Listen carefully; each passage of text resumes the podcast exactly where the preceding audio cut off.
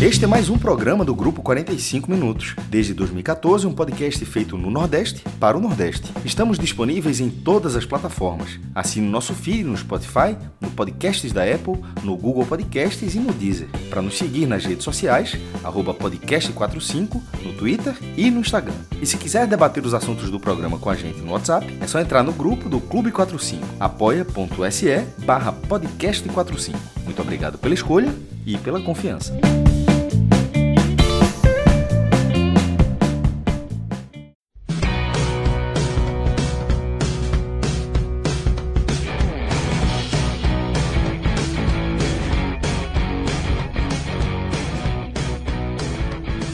Sejam todos bem-vindos e bem-vindas a mais um podcast de 45 minutos. Eu sou Fred Figueiredo, divido esse programa com Cássio Zirpoli, pelo menos como formação inicial. Né? Temos a expectativa aí de que a nossa equipe vá ganhando reforços ao longo da madrugada, porque a gente abre esse programa numa madrugada de quarta para quinta, poucos minutos após o fechamento da 21ª rodada da Série B, que é a pauta central desse podcast. Tá? A gente tem feito ao final de cada rodada um raio-x, trazendo toda, todo aquele conteúdo que o nosso dashboard proporciona, né? com um, dois cliques a gente consegue ter um mergulho em todo o universo da Série B. Mas, numa noite em que tivemos tantos jogos importantes simultâneos, a gente também vai ter a análise desses jogos, né? não, não tem como a gente não passar pelo que aconteceu em Goiânia, pelo que aconteceu no Brinco de Ouro em Campinas e também no Barradão, né? São três jogos aí de equipes nordestinas que estão importantíssimos para entender o contexto dessa noite e o contexto desse momento da Série B, tá? E quem acompanha sempre o 45 minutos lembra que a gente tem uma regrinha na Série A e na Série B, que é o seguinte: quando começa a Série A, antes da primeira rodada, a gente faz uma projeção de posicionamento das equipes. Na décima rodada, a gente tem direito a reorganizar as nossas projeções. E ao final do primeiro turno, a gente tem a última chance de mexer naquela tier list. Tá? E fizemos um grande acordo, decidindo que guardaríamos essa última chance, não para o fim da 19 rodada, mas pelo fim da 21 rodada, que foi justamente nessa quarta-feira, porque também bate com o fim da janela de transferências né, de reforços. O que não significa, inclusive, porta fechada para novos jogadores. O esporte, inclusive, notícia né, que o NE45 colocou aí no ar, em primeira mão, depois do jogo. Tá? O esporte está acertando com o lateral esquerdo, venezuelano, ex-seleção da Venezuela, lateral esquerdo e direito ao mas, mesmo tempo, ele joga nas duas. É mas o, já é esse perfil de jogador, né?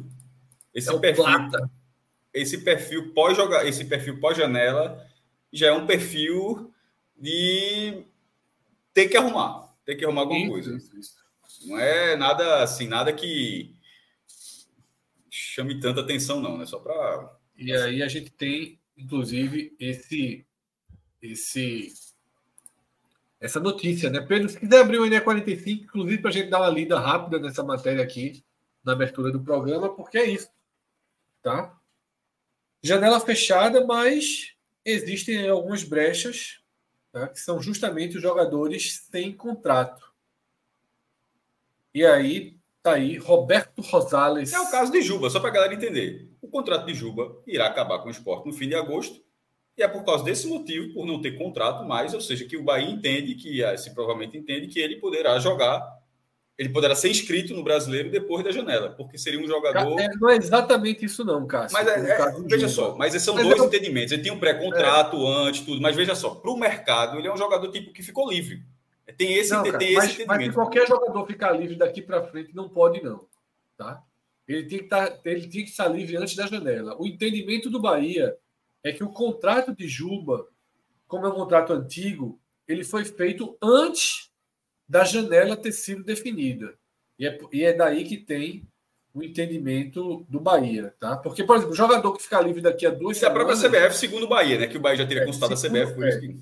Segundo notícias que, que o Bahia acredita também, né? Alguns jornalistas também noticiaram, a CBF dá um aval aí para esse entendimento do Bahia. Mas está indo em dia 45, o esporte tenta a contratação do lateral venezuelano Roberto Rosales. Esse jogador tem 34 anos, tá? Foi, foi da seleção da Venezuela e joga nos dois tá lados. Está essa idade para ser lateral do esporte. e joga nos dois lados.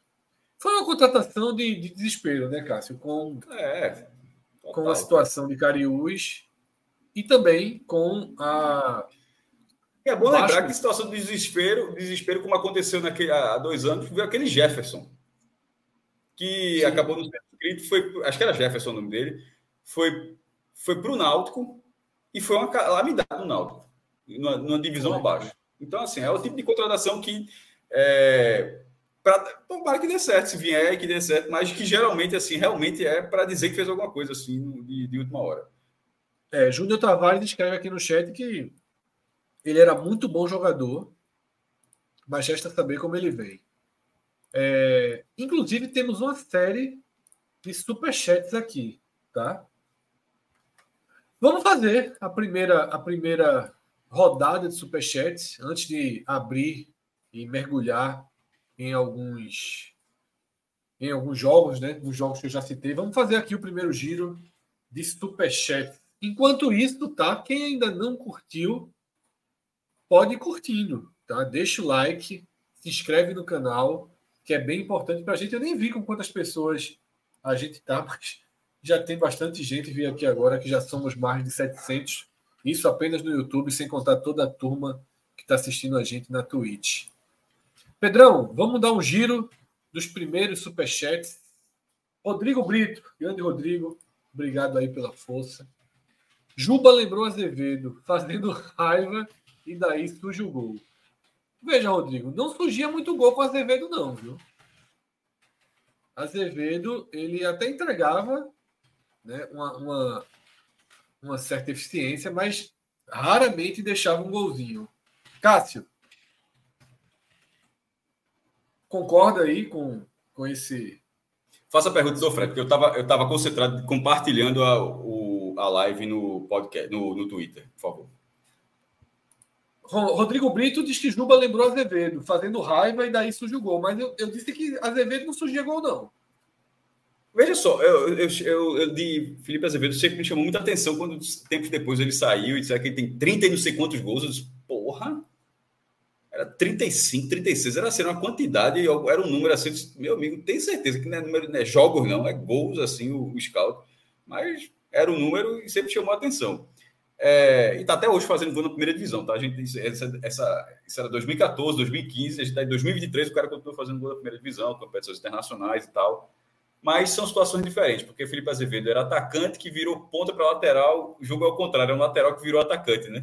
Azevedo em algum momento chegou a ajudar como lateral, um ponta quase encostado na linha, enquanto Juba, é, Azevedo foi se distanciando da área e Juba foi se aproximando da área. Acho que essa relação deles de posição no esporte é um pouco diferente. E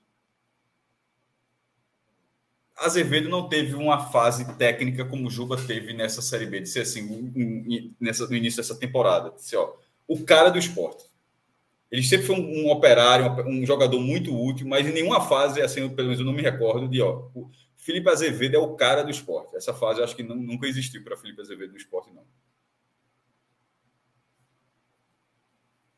É isso, tá? Vamos para mais um superchat. Só para juntar aqui, Pedro, o de Paulo Paiva, né, que acabou de entrar. Já vamos aí para o de Paulo Paiva para a gente não ficar tão longe do assunto. Paulo Paiva gostaria muito de ver Felipe Azevedo nesse esporte. É seria, é Paulo Paiva barra bem... DP, né? Exatamente, dos grandes fotógrafos. Foi do esporte também. Foi fotógrafo do esporte. Não, também. pô, mas é porque, pô, é porque, como usava no blog, esse é um crédito, é um negócio clássico. Paulo Paiva barra DP, né? É, é, esse é o crédito, é o que estou falando literalmente, e... o crédito que sai na foto do jornal. Seria bem surreal, porque ele sai do esporte desgastado, né? E já há tantos anos, mas ele se valorizou desde então, apesar de ter envelhecido, ser hoje um jogador já veterano Mas é um cara. Só, antes do esporte, ele tinha feito 11 gols pelo Ceará na Série A. É um jogador que sempre rende na Série A. Agora, é, eu não sei, nunca, eu não sei se foi Celso que falou, se foi alguém que falou para Celso, mas eu soube através de Celso da frase. Assim, ó, meu irmão, que muitas vezes na cara do gol a finalização falta um pouquinho. Mas, ó, se não faltasse, era Real Madrid, pô. Porque o que o, se, se o, o, que o cara faz, se, ele tivesse um chute melhor, é Real Madrid, porque o cara marca bem, tá sempre tempo todo, aguenta 90 minutos, tabela, vai para a linha de fundo, é inteligente. Agora falha muito na finalização. Por isso que eu sempre me chamou a atenção na área que, na, na, depois, quando encerrou a passagem dele do esporte, teve scout de gols, eu disse, porra, eu, tenho, eu achei o número muito elevado. Mas sempre foi um jogador, e sempre foi um jogador que se viabilizou na primeira divisão. Então, assim, a gente brinca e tal, mas é, é um jogador, é um jogador cuja carreira foi um jogador de primeira divisão. Vamos para mais superchat?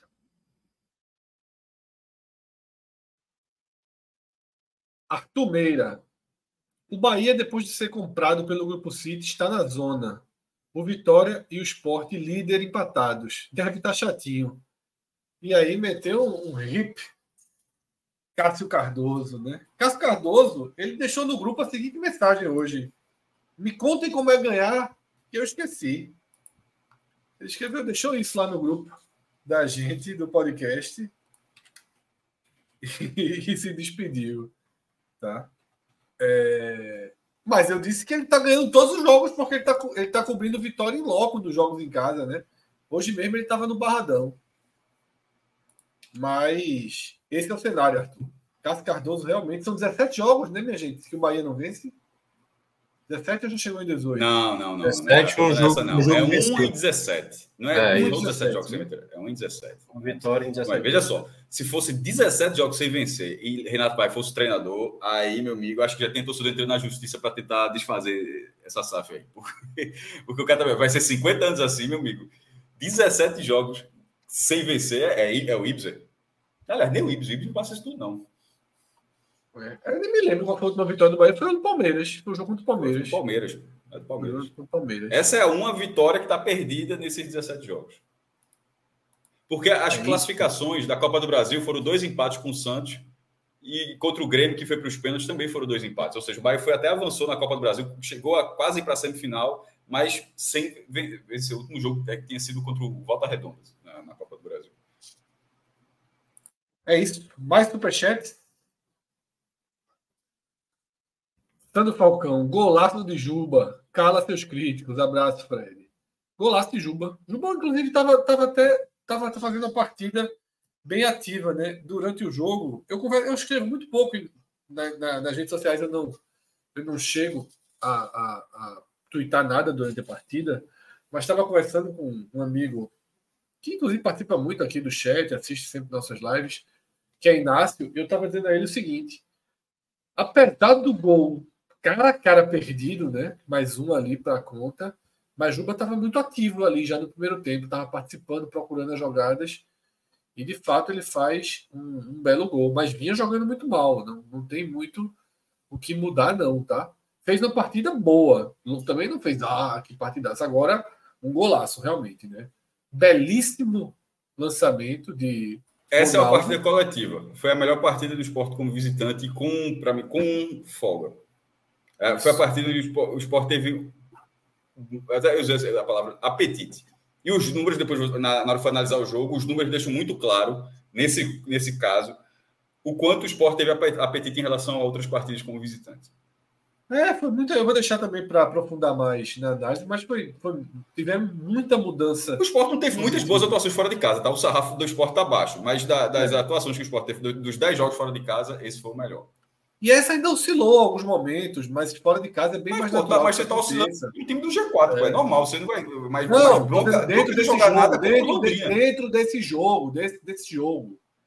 Teve Mas talvez não seja oscilar, talvez seja o adversário. É isso que eu estou falando. Talvez não seja oscilar, Fred. Talvez seja algum momento onde o adversário melhorou. O adversário era um adversário que tinha qualidade para melhorar. Não, e aí você, você analisando o esporte, o esporte está oscilando. Mas, por outro lado, é o adversário que está melhorando. É, não, mas não acho que foi, eu não acho que foi uma ótima partida do primeiro ao último minuto, não. Acho que foram alguns momentos. também não disse isso, não, tá, galera? Caso, caso alguém tenha entendido isso, eu também não falei isso, não. É, porque não, porque você brecou ali quando eu falei que oscilou, porque eu acho que foi um jogo com algumas faces.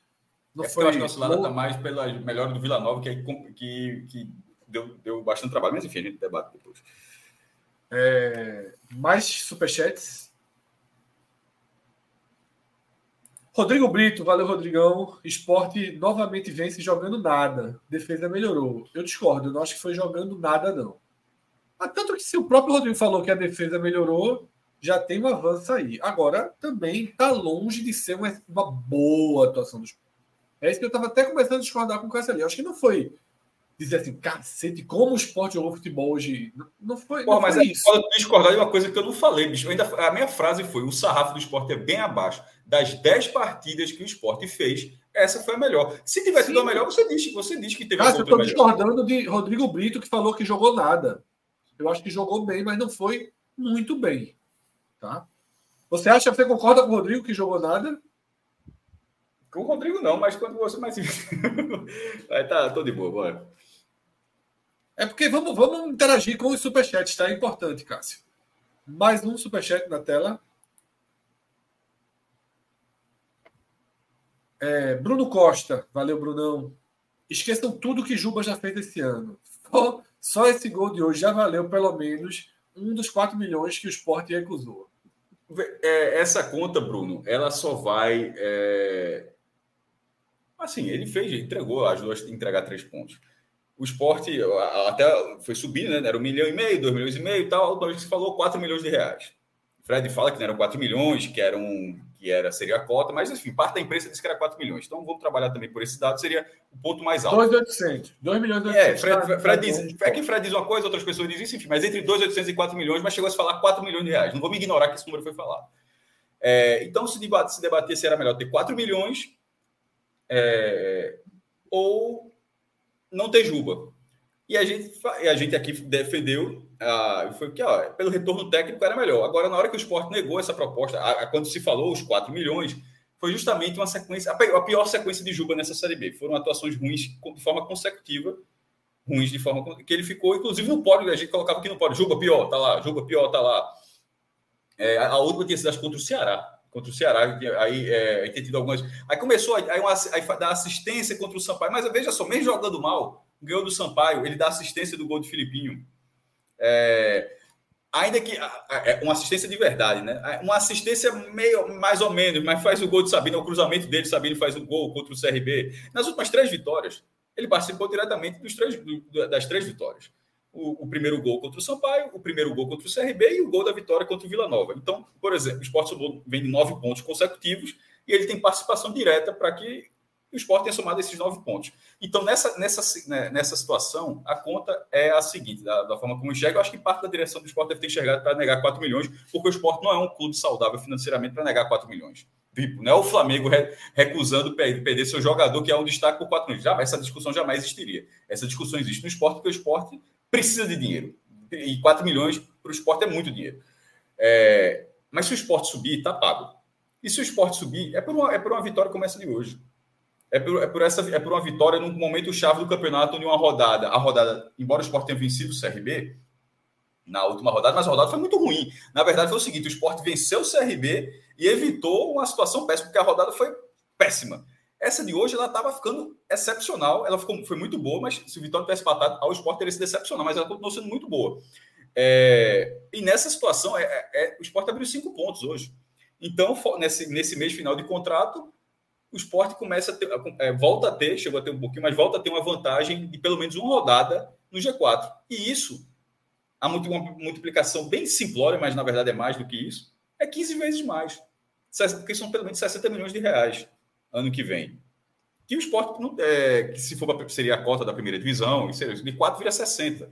Claro, não estou é, recebendo de dinheiro de televisão, mas vem a partir de um acesso no qual os pontos trazidos por Juba, que fez seu sétimo gol hoje, tem, tem assistências também, como eu acabei de citar, será uma peça importante, mesmo que quando ele sair na 27 rodada, e a, a, campanha do esporte ela não será contada da 28 até a 38. Quem fizer isso vai estar fazendo de forma errada. Vai ser contada a primeira até a 38, e dentro disso aí, Juba vai ter participação em muitos pontos.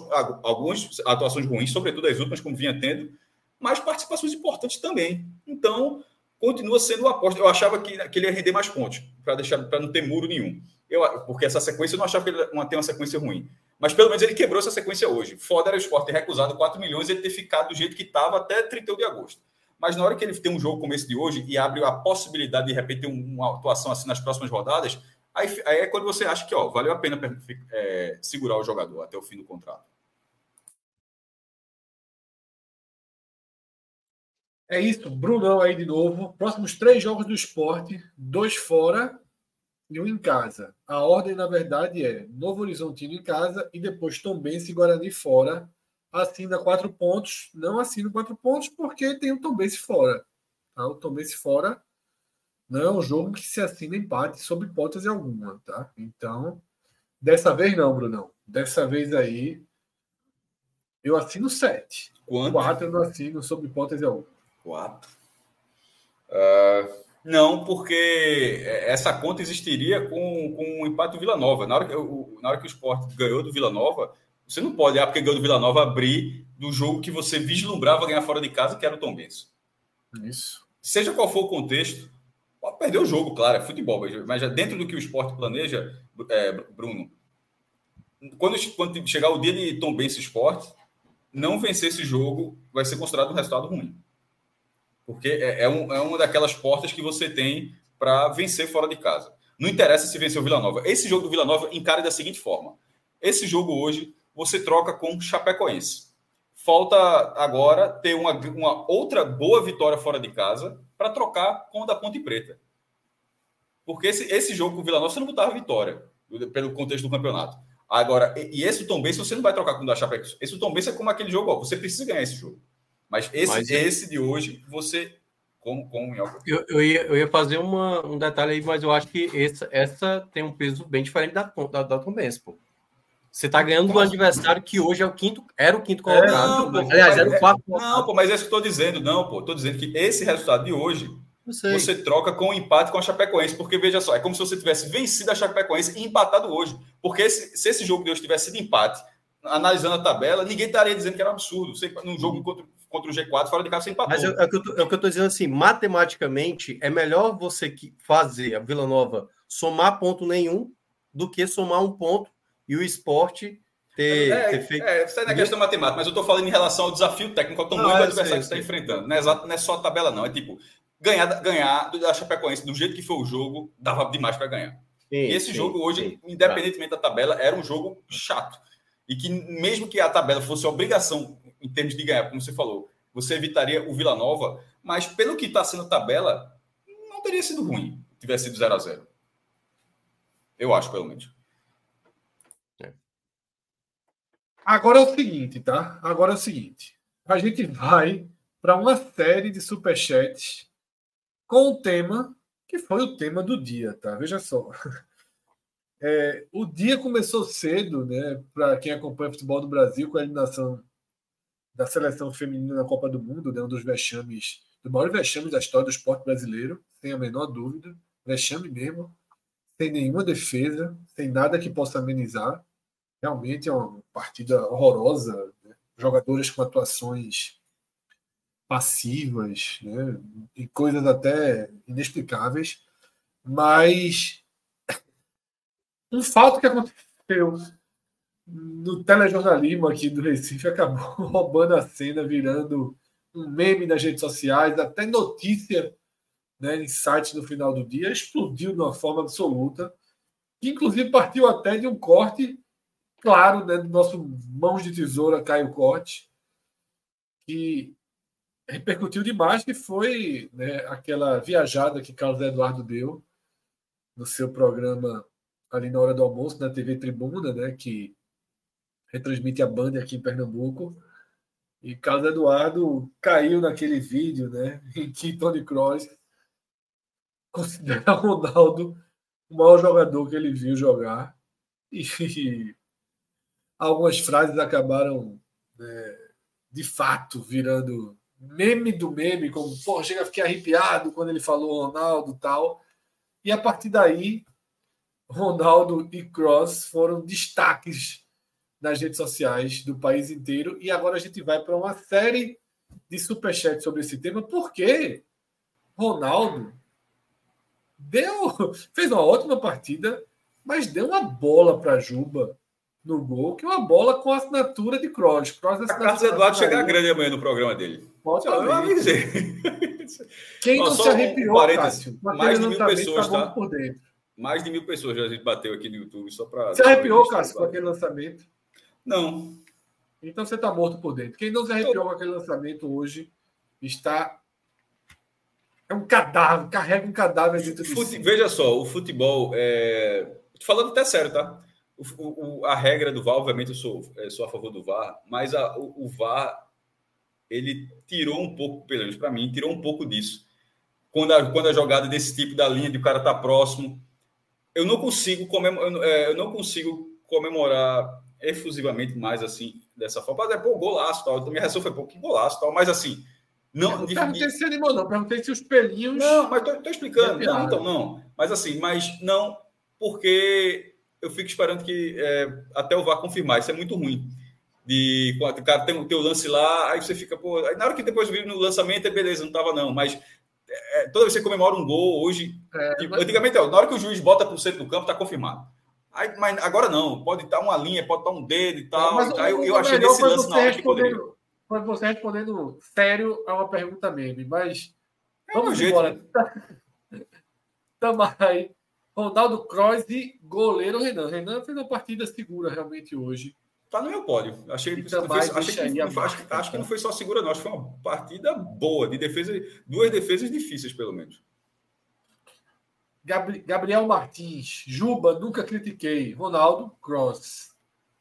É por aí, por aí. Os dois já foram bastante criticados. João Vitor Teixeira de Melo deixando o velho euro, tartidíssimo, pela atuação nível Europa. Gostei. O homem foi buscar quanto é que está valendo o euro hoje deixou um euro aí, porque foi atuação nível Europa do Tony Cross da ilha. Jogador profissional de futebol, Ronaldo Henrique. Se critiquei, não me lembro. O homem foi. O homem, o homem tá numa semana feliz. Tá numa semana feliz. Hélio Mota, valeu, Hélio, deixando dízimo aí, o dízimo sempre aí nas vitórias do esporte, a turma passa para deixar o dízimo. Grande partida de Ronaldo Cross e Juba, tá? É, e ele deixa a pergunta qual seria a solução do setor direito com o que temos hoje, visto que nem os laterais nem os pontas rendem. Né? Se Fabrício seria a prioridade. Hélio, eu vou deixar a resposta do teu superchat para quando a gente mergulhar um pouco mais no jogo do esporte, né, na hora ali dos melhores e piores em campo. Naturalmente, Eduardo vai ser citado e a gente fala um pouco sobre esse lado direito. Tá? Gustavo Cavalho, Tony Kroos, orgulhoso de Juba também. Foi um belo domínio. Juba conseguiu transformar um, grande lançamento de Ronaldo num super gol, né? Valorizou demais. Ronaldo tem que agradecer a Juba aí pela conclusão da, da jogada.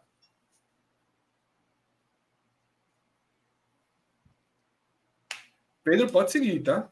Com os superchats.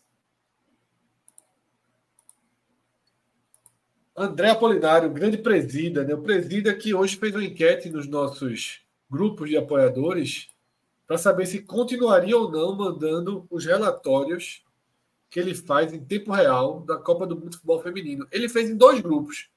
No grupo maior, no grupo principal dos apoiadores do podcast 45, a votação foi para ele parar, que a turma largou a Copa do Mundo. Só que num grupinho pequenininho, com 45 medalhas dos esportes olímpicos. A galera votou para ele continuar. E o nosso presidente aí, André Apolinário, presidente do nosso grupo de apoiadores, vai continuar com fardo de acordar todas as madrugadas, mandar os balanços do jogo, mas é um trabalho fantástico que ele faz. Eu larguei, tá? Mas tem uma turma aí que não largou, não. André diz o seguinte: pela primeira vez na história, teremos Renan, melhor da partida ou top 2, é um momento histórico. Melhor que ele, só aceita o Ronaldo Tony Cross. Acho que Renan já foi. Já esteve entre os melhores. Se o melhor, não tenho certeza. Mas ele já teve sim. Eu, eu, não lembro, eu não lembro qual partida, mas Renan já, já esteve no top 3. Talvez aí a galera do chat possa lembrar, mas já foi escolhido sim.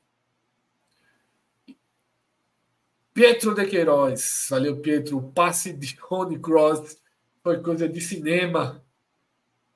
Minhoca, é, é, como é que foi a repercussão? Aí é claro que explodiu em todo canto, né? Foi, é. foi do, dos daqueles vídeos que passam completamente de qualquer, de qualquer barreira, de qualquer divisa, de qualquer fronteira, né? É, foi, foi também compartilhado aqui nos grupos de WhatsApp, muita gente perguntando. E a turma lá do 45, eu falei, certamente vai entrar na live hoje o assunto, que realmente Demais. é algo surreal, né? Foi surreal. A, a inocência. Entraria, inocência. É, entra, entraria pelo bem ou pelo mal, né? É. Entrou ali pelo meio do caminho, porque o erro, o erro é óbvio, o erro foi muito grave. Muito, muito, muito grave. A gente tá brincando tudo, mas tem um, um erro jornalístico muito grave. Porque não era nem tão difícil também, que convenhamos, né? É. Emanuel Viana, grande Emanuel. Emanuel deixando o recado, deixando o superchat sobre o Ceará. E aí, é, vamos segurar também, tá? Para quando a gente mergulhar no Ceará. Esse, segura aí, vamos lembrar, tá, Pedro? De guardar esse, esse superchat de Emanuel. Também é um membro do Clube 45, para quando a gente abordar o Ceará. Michael Oliveira, vocês podem fazer um resumo de Rainer para um colega torcedor do Curitiba. Cássio, foi anunciado que o Curitiba está trazendo o Rainer, ex-lateral direito do esporte, né, jogou no Vitória também. Série A. Série A. Não. Série A. É, aquele negócio, tipo, o cara passa o tempo, o cara pode ter melhor. É, veja só, a lembrança que eu tenho não é boa, não. É, é, é de um jogador que fez muita raiva. É, ele foi lateral. Ele foi o lateral do esporte no ano do rebaixamento do né? esporte, né? Do rebaixamento ou do, do, da permanência? No ano seguinte, no ano seguinte. Da, da queda, né? Da queda. É, da queda. Ele foi o lateral direito do esporte e que, assim, jogador assim... de extrema, extrema capacidade física. É um jogador de muita força física. Chegou aqui como uma boa contratação, mas eu, eu achei a passagem longe, muito longe, fraca. longe de render. Né? A passagem não, não, foi... não, acompanhei a carreira dele, falando sem frescura nenhuma, não acompanhei a carreira dele depois disso, assim, dessa forma, para saber, é, tipo, agora onde ele estava rendendo, realmente. É. Mas, mas, já que ele perguntou, mais... já que ele, ele é, acho é, que ele tem perguntado, pelo que a gente viu, né? É. do que viu aqui, eu, eu, acho que não era um jogador para esse momento do Coritiba, não. Mas é um jogador de escolhas horríveis, tá? Muita força. Exatamente. Era, veja só, exatamente. Assim, o cara era muito difícil de entender o que o cara, o que passava na cabeça dele, o que fazer naquele último momento. Era, era, era óbvio que era para tocar voltando, o cara cruzava aqui, era óbvio que era para bater direto, o cara tocava voltando, assim, era. enfim. Parece, parece um, um, um um potencial desperdiçado, sabe? Um jogador de muito vigor físico, de muita capacidade de chegar na linha de fundo, de voltar marcando, mas né, se não tiver tido um polimento aí nessa sua ida para a Europa, jogador está na Europa, é uma barca furadíssima aí que o, que o Curitiba está entrando, porque está longe de ser um lateral seguro, né? O Curitiba, nessa reação, precisa de jogadores seguros, e Rainer longe disso. Pedrão, o superchat de Emanuel era sobre o esporte, tá? E aí, quando a gente entrar no jogo do esporte, a gente lê, então, o superchat dele, tá? Vamos tentar aqui dar, dar uma agilizada. André Luiz Araújo, sempre, sempre, sempre presente. Cássio, quando foi a última vez que o Sport ganhou quatro jogos seguidos no brasileiro? Ele tá secando, né? Porque o Sport só ganhou três. Então, ele está jogando um problema aí para sábado. Mas, Cássio, tem na cabeça?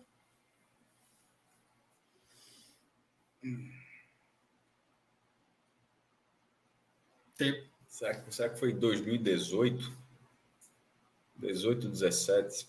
Eu, eu lembro no jogo, acho que a gente tava, que eu da Chapecoense, que a gente até falava, é, um jogo na Arena Pernambuco.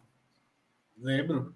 Esse jogo da, da, que o Sport ganhou da Chapecoense na Arena, Diego começou até na reserva, Diego Souza, porque foi naquela época que ele queria uma negociação, aí eles jogaram ele para o banco. Acho que André jogou, André que. De, de, jogou, desse... jogou. E esse jogo tem, tem outra lembrança histórica desse jogo. Foi no dia que seis visitantes venceram. O Sport foi o único mandante que venceu.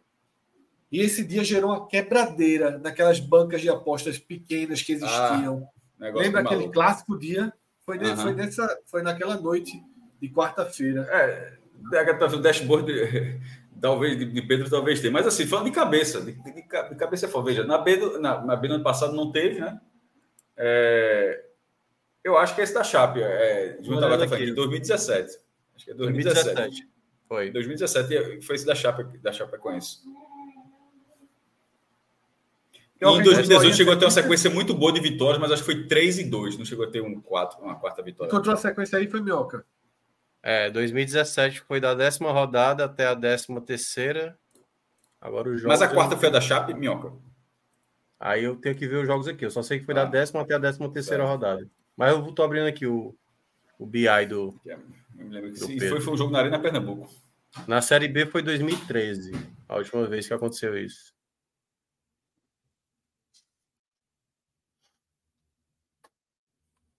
Enquanto Minhoca procura, vamos de mais um superchat aí.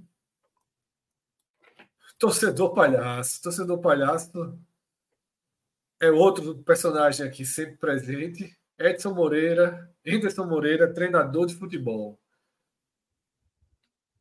É isso. O Sport Ó, conseguiu, né, nas últimas rodadas, ir se reequilibrando enquanto time. Fala, Minhoca.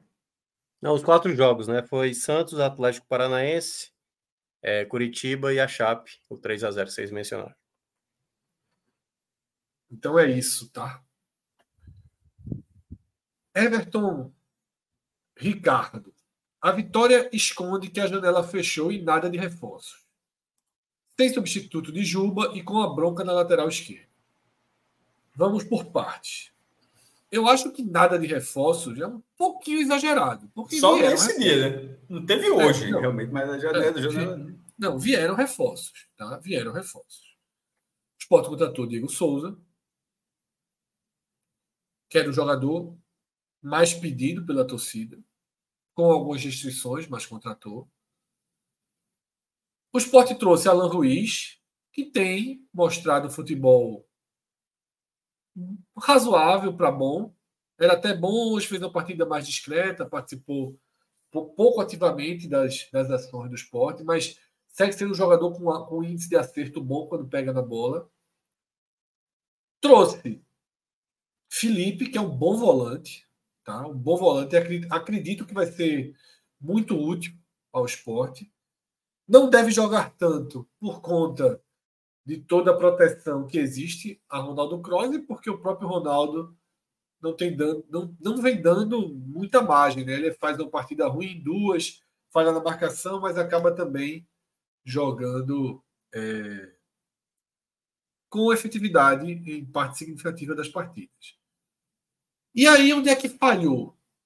E aí, onde é que falhou a direção nessa janela? A lacuna de Juba era uma lacuna que todo mundo sabia que teria. E era muito necessário um jogador de alto nível para essa lacuna de Juba.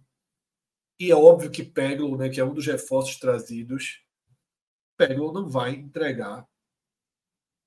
Ou não há perspectiva que Peglo entregue né, o poder de decisão que Juba tem, tem, tem dado ao esporte, mesmo com oscilações negativas.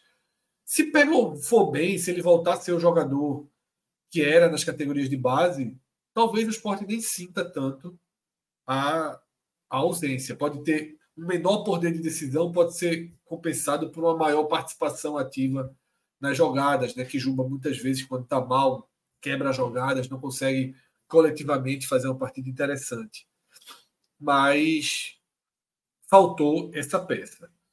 Sobre as laterais, a lateral esquerda tinha, o, tinha o caso Cariús, né, que depois de duas, dois julgamentos favoráveis, ele tem mais um pela frente, volta a ser iniciado e já está preventivamente suspenso. E a lateral direita é a posição mais fraca do esporte.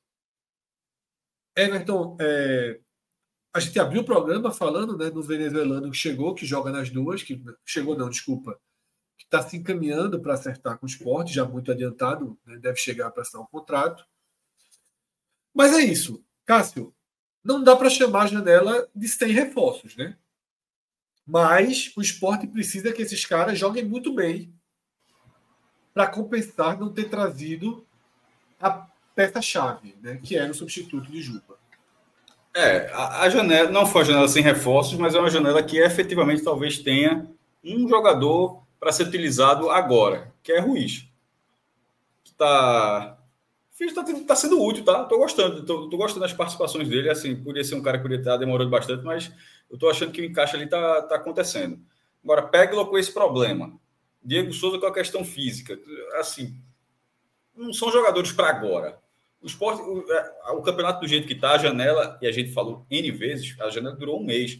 A janela era para quando começasse a janela, você escrever o jogador e poder utilizá-lo. Claro que por uma questão de mercado, muitos empresários, muitos jogadores iam escolher, como aconteceu, ficar até os últimos dias para tentar um salário melhor, para pressionar, para barganhar. Isso faz parte do negócio. Mas assim, chegou o último dia, acabou isso, nem isso adiantou, não teve esse negócio. Não estava se não estava barganhando. Na verdade, não estava atrás de ninguém, não, tava, não conseguiu ninguém, não conseguiu fechar com ninguém. Então, a carência era grande, vai ficar maior, sem Cariús, sem Juba, a reposição é muito fraca. Tanto é que está chegando esse, um, pode chegar um lateral venezuelano, 34 anos, não sei a condição do, do jogador. Aí, de repente, a, a reposição pode ser é, Vitor Gabriel, que estava no sub-20, é uma promessa do esporte, um cara que com 16 anos já foi para a seleção brasileira de base, que está no sub-20 agora do, do esporte e que pode ajudar, mas é uma incógnita também. Você não tem uma certeza que ele vai. Ele é um jogador potencial, sem dúvida, mas que pode não render agora, agora nessa idade agora, né, nessa urgência que o esporte tem. Vitor Gabriel pode render durante toda a carreira, ano que vem, explodir daqui a dois anos, enfim. Mas a urgência do esporte é para 2023. Isso não, não, não, não tem nem com o Vitor Gabriel, nem com esse outro que pode chegar. Então há ali um problema na lateral esquerda, da lateral até a ponta, porque pega ainda vai demorar, é só contra o Tom Benz que o cara vai poder jogar. Então, realmente, é, não foi, é, eu, na minha opinião, acho que não foi a melhor condução do esporte, não, viu? Assim, longe disso, na verdade. Para um clube que almeja tanto e que, numa situação normal, a campanha do esporte é muito boa, né? Até que o dashboard a gente até vai poder ver depois, que poderia estar com a vantagem e tal, mas que num campeonato tão disputado como está sendo essa segunda divisão, o esporte, é, que só agora botou cinco pontos, e assim, para manter esses cinco pontos, vai pegar um time do G4 de novo na próxima rodada, ou seja, outro jogo difícil. É, e, o, e, o, time que é o concorrente nesse momento, o time que está a cinco pontos do esporte, fez seus últimos três jogos, está de novo fazendo uma sequência de vitórias, segunda vez que o Juventude faz isso nesse campeonato. Então, num campeonato dessa forma, era para ter tido, como, como, como o João falou, que faltou carinho com o elenco, com o elenco do Náutico naquela campanha de 2020, 2021, né, que o Náutico jogo foi bem 21, aí cai em 22, né? É isso. E cai para 6 esse ano. Então, a campanha de 2021, que o Náutico largou 14 jogos invicto na segunda divisão e no final estava quase no meio da tabela. Não é o mesmo carinho que faltou contra o Náutico, mas faltou um pouco também. Eu acho que. que faltou. Que assim, na hora que o Sport está na condição de poder recusar uma proposta de 4 milhões, de não antecipar dinheiro da liga. O Sport está com muitas dívidas, mas, mas ao mesmo tempo veja que em pelo menos duas situações ou do dinheiro apareceu ali na mesa do esporte e o esporte recusou. Porque em algum. E aí, Cássio, é. Porque assim, o dinheiro estava na mesa e em algum momento o esporte recusou da liga por, por causa dos juros ou do Juba porque preferiu, mas querendo ou não, se tivesse muito com a corda, muito no pescoço, ele teria topado pelo menos um desses dois negócios. Isso mostra que tá, a folha está no mínimo ajustada para segurar até o final. Então, nessa condição, dava para ter um pouco mais é, em relação à campanha, que, que é uma enorme possibilidade de acesso. Pode subir com esse time? Pode. Tanto é que esse time é o vice-líder com a mesma pontuação do líder, com, essa, com esse elenco. Mas poderia não ser do jeito que está sendo. Naquele onde, até a rodada passada, você entra em campo sem saber se você ficará na rodada. Essa vai ser depois de algum tempo. O esporte vai na próxima rodada, independentemente do resultado, do jeito que terminar, estará no G4. Não vinha sendo assim. É muito ruim. Você jogar toda a rodada, meu irmão, perdeu uma bola ali, uma falha, uma bola que bate na trave, enfim.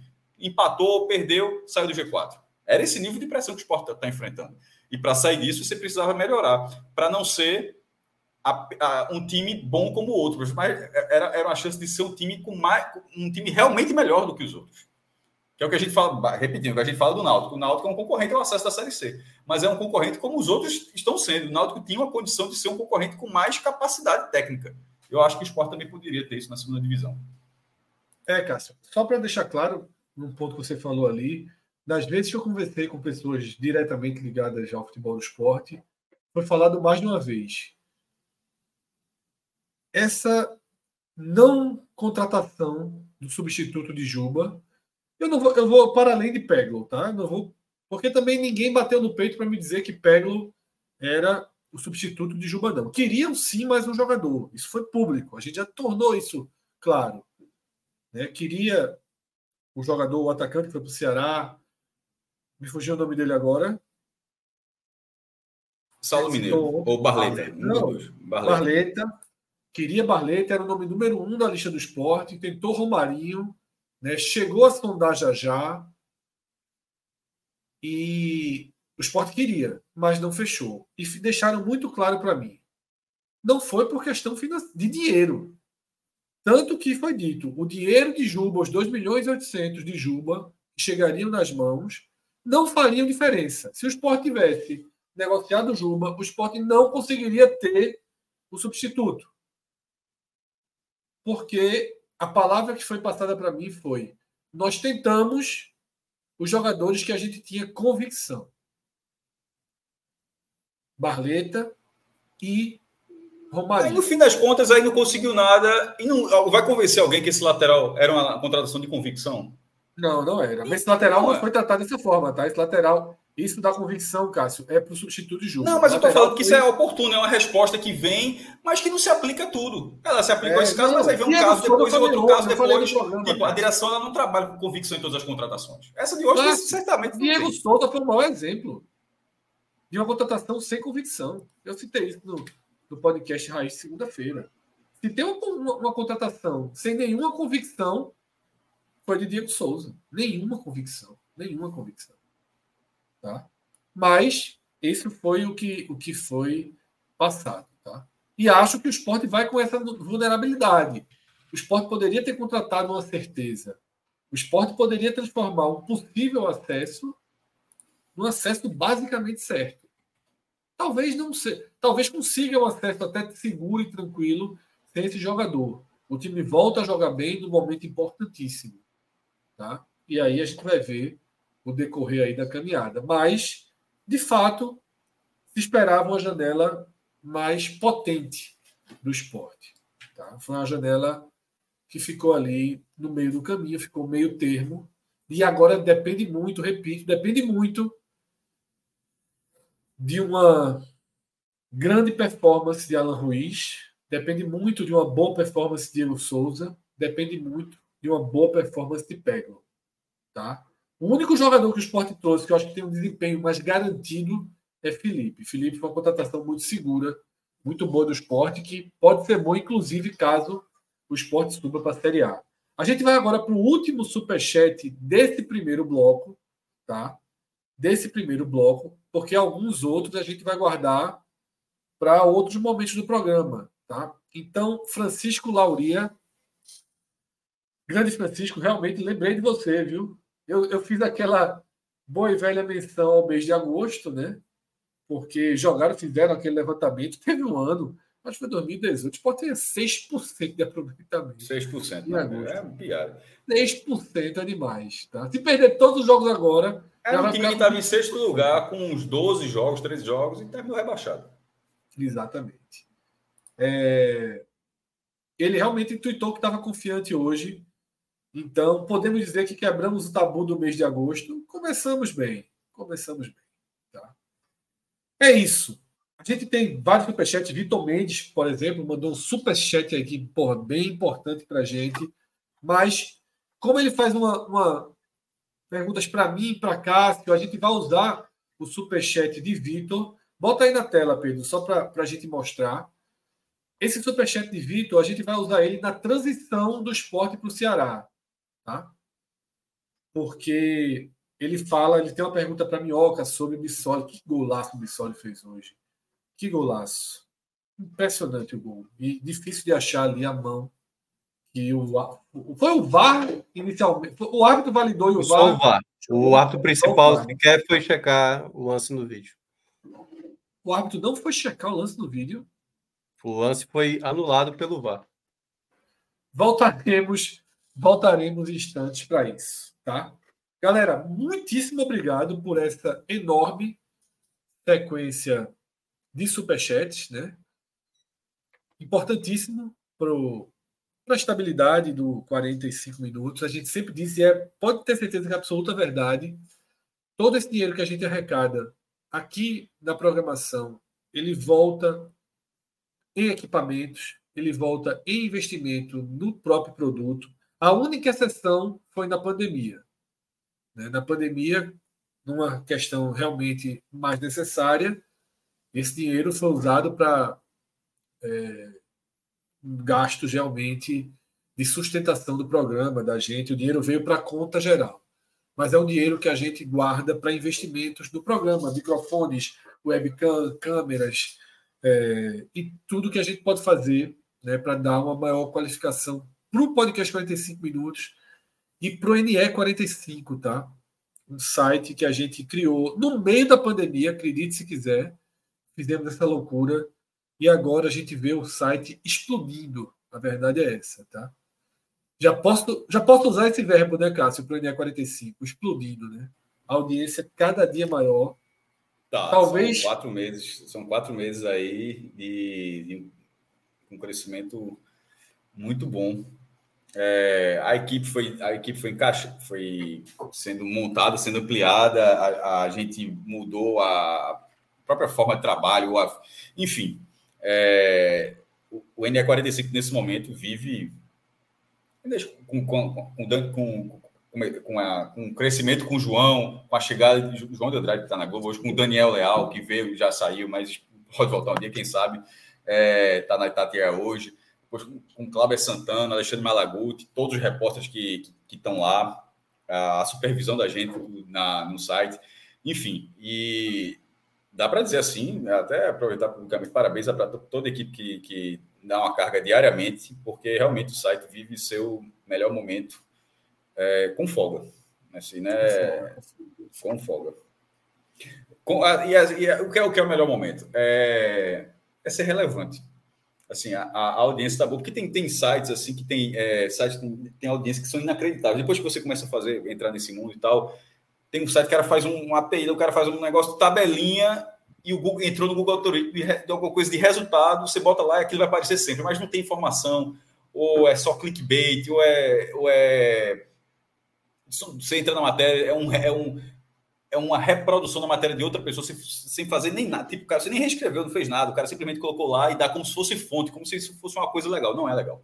E, é, enfim, nesse caso é produção própria, todas as matérias produção própria. E, e, quando eu falo da relevância, é vendo a, os dados que a gente tem acesso na quantidade de compartilhamento que isso consegue ter em outras praças além do Recife. Porque era natural a gente, dentro da base daqui, que fosse do esporte, Náutico de Santa, mas de você ter é, matérias. Então, eu, eu vou dar esse exemplo, a matéria de Iago Mendes, a matéria de, da venda de Moisés, do Fortaleza, que saiu primeiro em 45. É, e que eu considero assim, que a gente fez assim, talvez a, a em relação à FURO, de antecipação, talvez a, a, maior matéria que a gente fez até agora, em 2023, assim, de, de uma matéria desse tamanho e com, relevo, com, a, com o alcance que teve, mas só estou dando um exemplo, porque existem vários outros, acho que todo mundo conseguiu, conseguiu em seus momentos, conseguiu matérias assim, mas essa, essa foi assim a maior venda da história do Nordeste e ela, ela foi turbinada, compartilhada assim, a partir do, de uma matéria do NA45. E, e quando eu falo de relevância, são outras reportagens desse tipo que começa a, a, ficar uma sementinha na cabeça de algumas pessoas, cada vez mais, tomara, de que, ó, o cara quer um, que é o que é o objetivo da gente. O cara quer um conteúdo assim, sobre as principais forças do Nordeste, alguma matéria relevante de análise, de texto, de pós-jogo, de contratação, de saída, de escalação. E o cara diz, onde é que tem? Simplesmente, em vez de. Você pode buscar no Google e de repente o Google até levar lá o NE45, mas você pode. Vou, eu vou fazer a pesquisa direto já no NE45, em vez de ter uma, uma pré-pesquisa, porque você não sabe onde pesquisar. Vou colocar no Google porque eu não sei onde tem. Aí já passa a ser muitas pessoas saberem onde tem Claro que é, tem vários sites, todos os estados têm sites focados e tal. Eu estou falando assim de um site que, com essa abrangência, de, do mesmo local, o cara tem uma, uma notícia desse tamanho do Fortaleza, uma desse mesmo tamanho do CRB, uma desse tamanho do Esporte, uma, uma do Bahia, no mesmo local. Porque, obviamente, é, vários colegas em vários nas principais metrópoles da, do Nordeste, todas, todas elas têm a, a, a site, cobertura forte local, mas realmente local.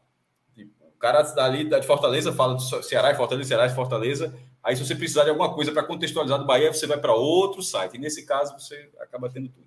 Então, é isso. É até bom falar um pouco da 45, porque realmente nesse momento é muito. Estou é, falando até com felicidade, porque é um momento muito bom que o site está vivendo. Inclusive em termos, Fred, até do que dá para falar naturalmente, né? Até de, de organização da segurança que a gente está tá, tá organizando algumas coisas para que o site continue por algum isso. tempo, tá? Porque é é, jornalismo, jornalismo independente, acho que é muito óbvio que você está independente significa que está só ali, que você é, é, é bronca, você está sempre buscando recursos, investimentos e tal. Não é, não é algo fácil. E a gente já está nessa pisada há alguns anos, mas nesse momento dá para dizer que esse site é um site independente, que ele vai ter uma segurança aí durante um tempinho a partir do. É isso, justamente todo esse processo. Muito, né? Para que esse projeto se consolide. Ele é consolidado, mas, como o Cássio falou, é, exige um desafio financeiro, uma robustez que um, um, grupo independente não tem, né? A gente não tem dinheiro chegando de outras áreas, de outras. Né? Nosso próprio número de, de anunciantes, a gente não tem alguns braços falhos da gente, o braço comercial do, podcast é um braço que hoje nem existe, por exemplo. A gente nem está procurando anúncios, porque a gente não tem nem mão para fazer, mas com o tempo isso vai se reorganizando. A gente está trabalhando muito em algumas frentes e precisando retomar outras, mas isso vai ser feito aos poucos. O importante é que os resultados estão vindo, tá? Paulo Henrique aqui mesmo já crava. Foram várias mensagens que a gente recebeu aqui no chat. Paulo Henrique disse que, ó, hoje em dia a primeira pesquisa que ele faz é no NE45. Trocou o GE pelo NE45. Paulo Henrique aí deu uma moral forte. Mas é isso. Né? O GE é um site extremamente confiável. E hoje eu diria que realmente, pelo menos aqui na Praça de Pernambuco, né, são os dois principais né, portais de conteúdo de esporte. Pô, olha só, se em algum momento a gente estiver concorrendo com o GE, se em algum momento a gente estiver concorrendo com o GE, é porque está dando muito certo. Porra, Isso. assim, pensa assim, se em algum momento alguém acha, se algum leitor acha, pô, vou ver isso no GEL, né? significa que a gente está dando, tá, tá dando certo, porque você está concorrendo com a maior empresa de comunicação do Brasil. Se, se, se isso gera essa dúvida, então, meu irmão, tá, na verdade, isso aí é, só faz engrandecer o que a gente está dizendo aqui. Uma hora de programa e a gente vai começar a entrar na pauta Tá? Cássio Minhoca, naturalmente eu peço, né, pelo andar da carruagem, que a gente faça leituras mais concisas né, das partidas. A gente vai abrir dashboard ainda, a gente tem raio-x, a gente tem muita coisa pela frente. Pedro, pode voltar lá para o NE45, clicar na notícia da vitória do esporte. Tá? 1 a 0 sobre o Vila Nova, fora de casa, né? terceira vitória do esporte, fora de casa. Cássio, eu vou passar a palavra para você, deixando a minha visão, meu resumo do que como eu vi o jogo, e aí você já emenda a partir daí, tá? É, se tem uma coisa que ninguém vai discordar, eu, você, Minhoca, que nem viu a partida, todo mundo que está no chat, todo mundo das redes sociais, se tem algo que ninguém vai discordar, é que foi a melhor atuação do esporte fora de casa. Isso é óbvio. Isso ficou muito claro, inclusive, desde o começo quando naqueles sempre terríveis primeiros 3, 5, 10, 15, 20 minutos, o esporte basicamente não correu riscos e levou risco e levou perigo de gol ao Vila Nova. Inclusive com uma belíssima bola, foi quase que um, um ensaio do gol, a bola que Ronaldo deixou Juba na cara, frente a frente com o goleiro, e Juba acabou batendo em cima do goleiro do Vila Nova. Mas é, apesar daquela ter sido a grande chance e daquele começo ter sido o melhor momento do esporte no primeiro tempo, mesmo quando vieram oscilações, o esporte não esteve mal em nenhum momento do jogo. Porque o sistema de marcação do esporte foi muito mais ativo do que nas outras partidas fora de casa. E eu destaco muito e sublinho muito essa marcação que ficou clara, inclusive com Fábio saindo mais e dando botes mais assertivos, Tá? Eu achei que Fábio e Ronaldo fizeram a partida mais segura, foram melhores na marcação. Filipinho e Eduardo, por um certo tempo, também deram essa, essa maior coesão defensiva do esporte. Só que, para além do que entregava na marcação, numa, numa ou outra boa transição de jogada, foi a postura que me chamou a atenção. Porque Sabino levou um, um, um ombro na área e caiu, e passou um minutinho ali, sentindo o braço. E Love levou uma bolada na barriga e caiu. Juba caiu duas vezes. Aquilo que eu vim falando nos programas, o esporte não enerva os adversários que precisam muito mais do resultado do que o próprio esporte. O esporte tinha 1 a 0 contra a Chape, a Chape desesperada. E o esporte, em momento nenhum, travou o jogo. O esporte, em momento nenhum, valorizava o tempo. O esporte, em momento nenhum, forçava a Chape a se descontrolar, a se irritar. Era um time muito, muito, muito inerte ao placar. Como se apenas a superioridade técnica bastasse. E veja, o esporte fez 1 a 0 um golaço, golaço do esporte. Belíssima bola de Ronaldo, Juba, um domínio, a visão, um toque de extrema qualidade. Mas, mas, mesmo com a zero, o esporte não foi um time defensivo. O esporte não recuou, o esporte continuou em cima. Não, não é o que eu estou falando, não é ser defensivo. É ser combativo. E o esporte foi combativo. E você é combativo também travando o jogo porque faz parte do futebol, né? Você segurar ali, irritar ali, cai e tal, chama. Não é só o esporte, pelo contrário, o esporte é um time que quase não faz isso. O Ceará de Morínigo era um especialista nisso. O esporte sentiu na pele até naquele jogo da fase de grupo, da fase de classificação ainda, na Copa do Nordeste, né? Quando o Ceará ficou com homem a menos, não teve jogo. O Ceará foi travando a partida, mastigando a partida. E faltava isso ao esporte. Isso faz parte do conjunto do que eu considero a melhor atuação fora de casa. Longe de ser uma atuação primorosa, longe de ter envolvido o Vila Nova, longe de não ter cometido erros graves. Eduardo cometeu dois erros gravíssimos. Teve uma displicência na marcação logo depois do gol, que resultou numa finalização limpa dentro da área no travessão. Uma displicência de boa parte do, dos marcadores do esporte. Tá? Mas, ainda assim, quando você coloca tudo numa balança, fica uma boa atuação, fica uma vitória merecida. O esporte foi melhor que o Vila Nova, e até que foi bem melhor do que o Vila Nova, e traz esse resultado que terceira vitória seguida, pontuação de líder, né, divide a liderança com vitória, perde nos critérios de empate.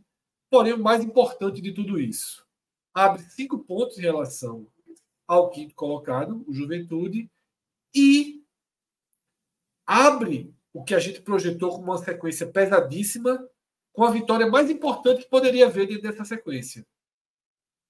Tá? Dos três jogos fora de casa, se tiver que escolher um para vencer, era contra o Vila Nova por importância matemática. Tá?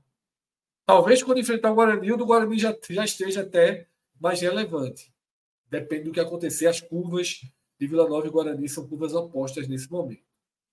Então, Cássio, queria tua visão dessa que é a segunda vitória consecutiva do esporte na Série B, como o Lucas Bessi lembra aqui no chat. Tá? Terceira vitória no geral, segunda vitória consecutiva, e o esporte vai equalizando aquela classificação em que ele só somava pontos dentro de casa. Daqui a pouco a gente vai ver no dashboard. Fred, é, quando você foi falando ali do 10, eu pensei que fosse terminar ali, tu se estendeu um pouco mais, mas só para voltar ao começo da, da tua pergunta, é, 10, 15 minutos, que ah, foi até um pouco diferente no começo, diria que, na verdade, talvez tenha sido um dos melhores recortes do esporte na noite. Os 15 primeiros minutos do esporte, talvez, ao longo da partida... Foi o melhor, é, foi o melhor. Foi os melhores 15 minutos.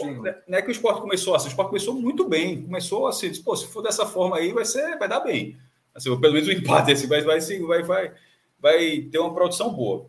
É, e a produção marca, de marcação do esporte pós-jogo, novamente, né, com Ronaldo e, e, e, Fábio, eles marcaram mais do que cercaram dessa vez, tá? Assim, é, sobretudo o Ronaldo. Esporte, e aí eu vou trazer um pouco dos números aqui, os dados só faz score, porque é, no blog, quando eu escrevi, lá no começo para quem estava indo na água suja, mas aqui falando já para a turma que está na live do podcast, que essa foi a terceira vez que o Sport ganhou fora de casa também, né? A, a terceira vitória seguida, é, dessas três seguidas, duas fora de casa, mas fora de casa nessa Série B já são três. As outras duas, é, 2x1 um no Londrina de virada e 2x1 um no Sampaio, fez 1x0, o Sampaio é, empatou e depois marcou mais uma vez. O Sport venceu, e a gente, quem, obviamente quem acompanha a gente aqui, mas considerando que a audiência está muito boa hoje, é, pra, ou seja, que algumas pessoas não viram o que a gente falou naquelas partidas, a gente criticou bastante o esporte naquelas duas partidas na vitória sobre o Londrina e na vitória sobre o Sampaio, porque venceu meio jogando muito mal. É, porque era é, o Londrina muito, é, muito mal no campeonato. E o seu próprio Sampaio, o Londrina, na verdade, está horroroso nesse campeonato, mas o próprio Sampaio está muito abaixo, até mesmo no Castelão, onde ele, ano passado ele fez uma campanha excepcional, terminou na frente do esporte na Série B, inclusive, mas a partir da campanha lá em São Luís. Dessa vez, ainda que o Vila Nova estivesse, estivesse não, ainda está, né, que chegou a cinco jogos sem vitórias, esteja no seu pior, pior momento na competição, mas estava no G4. É no duelo do G4. É no duelo onde Vila Nova 1 a 0 Vila Nova fica no G4 e o esporte ficaria, é, talvez até ficasse pelo saldo de gols, mas ficaria colado com o Criciúma. E, com Vila, e o Vila Nova é, dentro do, do, grupo também, né?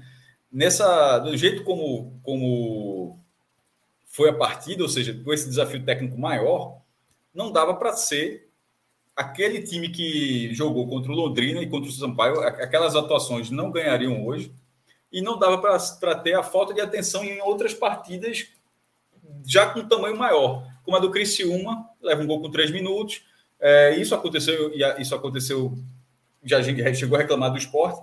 Era um time que demorava muito, estava levando o Atlético Goianiense, estava dando branco aqui, mas o Atlético Goianiense é um time que, assim, para acordar era só quando o placar já estava 1x0 para o adversário, o mandante. Nessa partida, é, o primeiro, os primeiros 15, 10, 15 minutos, vou dizer 15 minutos, porque é justamente, acho que encerra ali quando o esporte desperdiça aquela oportunidade contra com o Luciano Juba. Aí dali o, o jogo fica um pouco mais equilibrado. O Vila Nova até termina um pouco melhor do que o esporte no primeiro tempo, mas não termina muito melhor. Termina assim, sendo tendo o volume do time que está jogando dentro de casa e está onde está na tabela. Mas o esporte foi diferente nesse jogo em relação a esses, esses que eu citei. Para mim, é como o Fred falou, é, é, eu falei, ele também achou, é a melhor partida do esporte como visitante. Não é uma grande atuação como visitante, mas das 10, essa foi a décima vez né, que o esporte jogou fora de casa. São, é, são 11 em casa e agora 10 jogos fora de casa. E essa é com folga entre os. Acho que dessas 10 é a melhor, na minha opinião, que o esporte fez fora de casa. Porque ele foi, do primeiro ao último minuto, ele foi pelo menos constante em relação à a, fome de bola, ao, ao, interesse na partida. Isso pode ser algo, isso pode parecer algo superficial, mas assim, mas a impressão era do tipo, não foi um time lento, como foi contra o Londrina. Não foi um time apático, como foi em parte do jogo contra o Sampaio. Não foi um time displicente, como foi naquele no começo contra o Criciúma.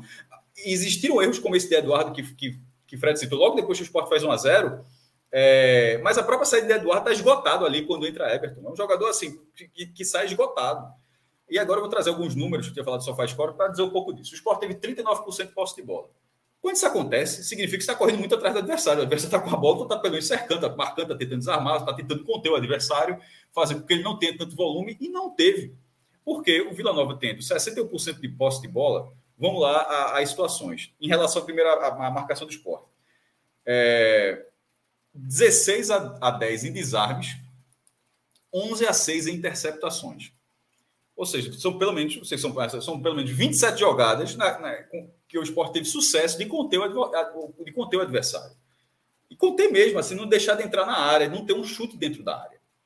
É, um, teve um chute muito perigoso fora, fora da área, uma chance desperdiçada no primeiro tempo, uma, uma a última do, do, do, primeiro tempo, né? Uma cobrança de falta na área, o zagueiro, o, o, acho que o zagueiro lateral bateu ali, a bola sai raspando, mas não teve uma grande chance dentro da área o Vila Nova. A defesa do esporte teve muito, esteve muito bem nessa partida. É, e na hora que o esporte força o Vila Nova não, é, a, a, jogar fora da sua área, a, a, você vê isso em relação aos dados de finalização. O número de finalizações dá 16 a 10 para o Vila Nova, certo? Só que as finalizações certas, o, o número é favorável, é, é, é, a superioridade é do esporte, 5 a 3. O Vila Nova chutou 16 vezes e só três bolas foram na barra do esporte. Talvez na fresa dos números sejam quatro, né? Porque, como eu já falei algumas vezes, a bola na, na, trave não conta. Então, nesse scout, provavelmente aquela bola no travessão que o Vila Nova acertou não está entre essas três finalizações certas. Mas vamos colocar quatro. É porque é, no, no, nesse aplicativo. tem um site que conta, Cássio, que é o, o Footstats. Footstats ele conta Pronto. trave como, como certo, né? Acho que deveria contar porque é um lance muito perigoso, né? Mas eu, eu, entendo a lógica de quem não conta. Porque se a bola bate na trave, ela não está batendo na hora do gol. É, a finalização exatamente. certa é na hora do gol. É, dá para entender o critério, mas certo, contar na trave também não acho absurdo, não. Só se você fizer um scout de chances de perigo, as chances de gol, assim, é, chances efetivas de gol e tal. Porque uma bola na trave leva mais perigo do que um chute fraco na barra.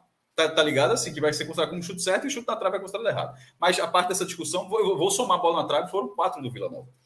O esporte conseguiu cinco ainda.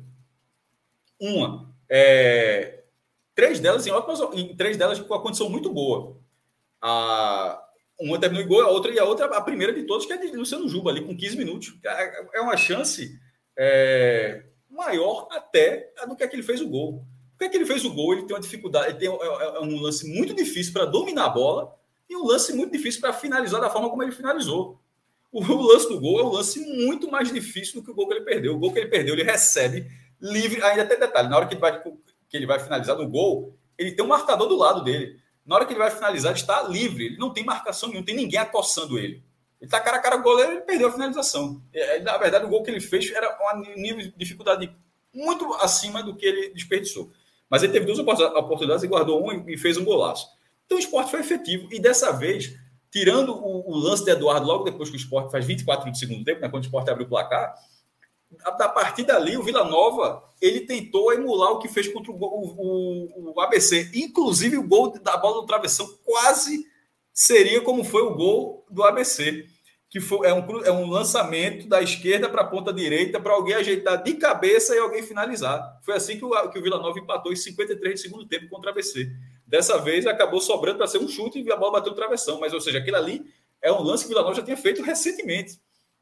Mas tirando aquela oportunidade que é natural que o time que esteja disputando um nível de confronto direto como estava, que ele tem uma oportunidade. Quando eu digo que o time se defende bem, mas o cara estou na trave e tal, eu, eu costumo dizer o seguinte, ó, uma coisa é se defender de forma perfeita, onde você não permitiu ao adversário uma chance de gol. Se defender bem é, é conceder pouquíssimas oportunidades a um adversário que costuma ter muitas oportunidades. Aí caberá ter um goleiro que consegue fazer uma defesa difícil, que Renan costuma não fazer essas defesas. Hoje fez defesas.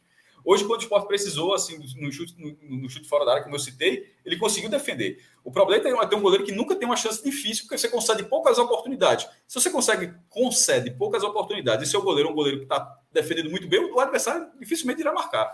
O problema é que o esporte não estava conseguindo reunir essas duas coisas, mas hoje conseguiu. E isso dificultou muito o trabalho do Vila Nova, que terminou a partida tirando a bola no travessão, não teve outra grande chance de empatar. Então o esporte se defendeu muito bem, foi, foi efetivo, tentou contra-atacar no final, no final, Anderson não teve pudor nenhum de, de, de meter volante no, na partida, botou, botou, botou, logo dois no final. Se a gente reclamou que Pia, a gente o Brasil, né? Que, que Pia foi quadrado por quadrado, bola por bola, triângulo por triângulo, não fez absolutamente nada diferente no jogo Brasil e Jamaica.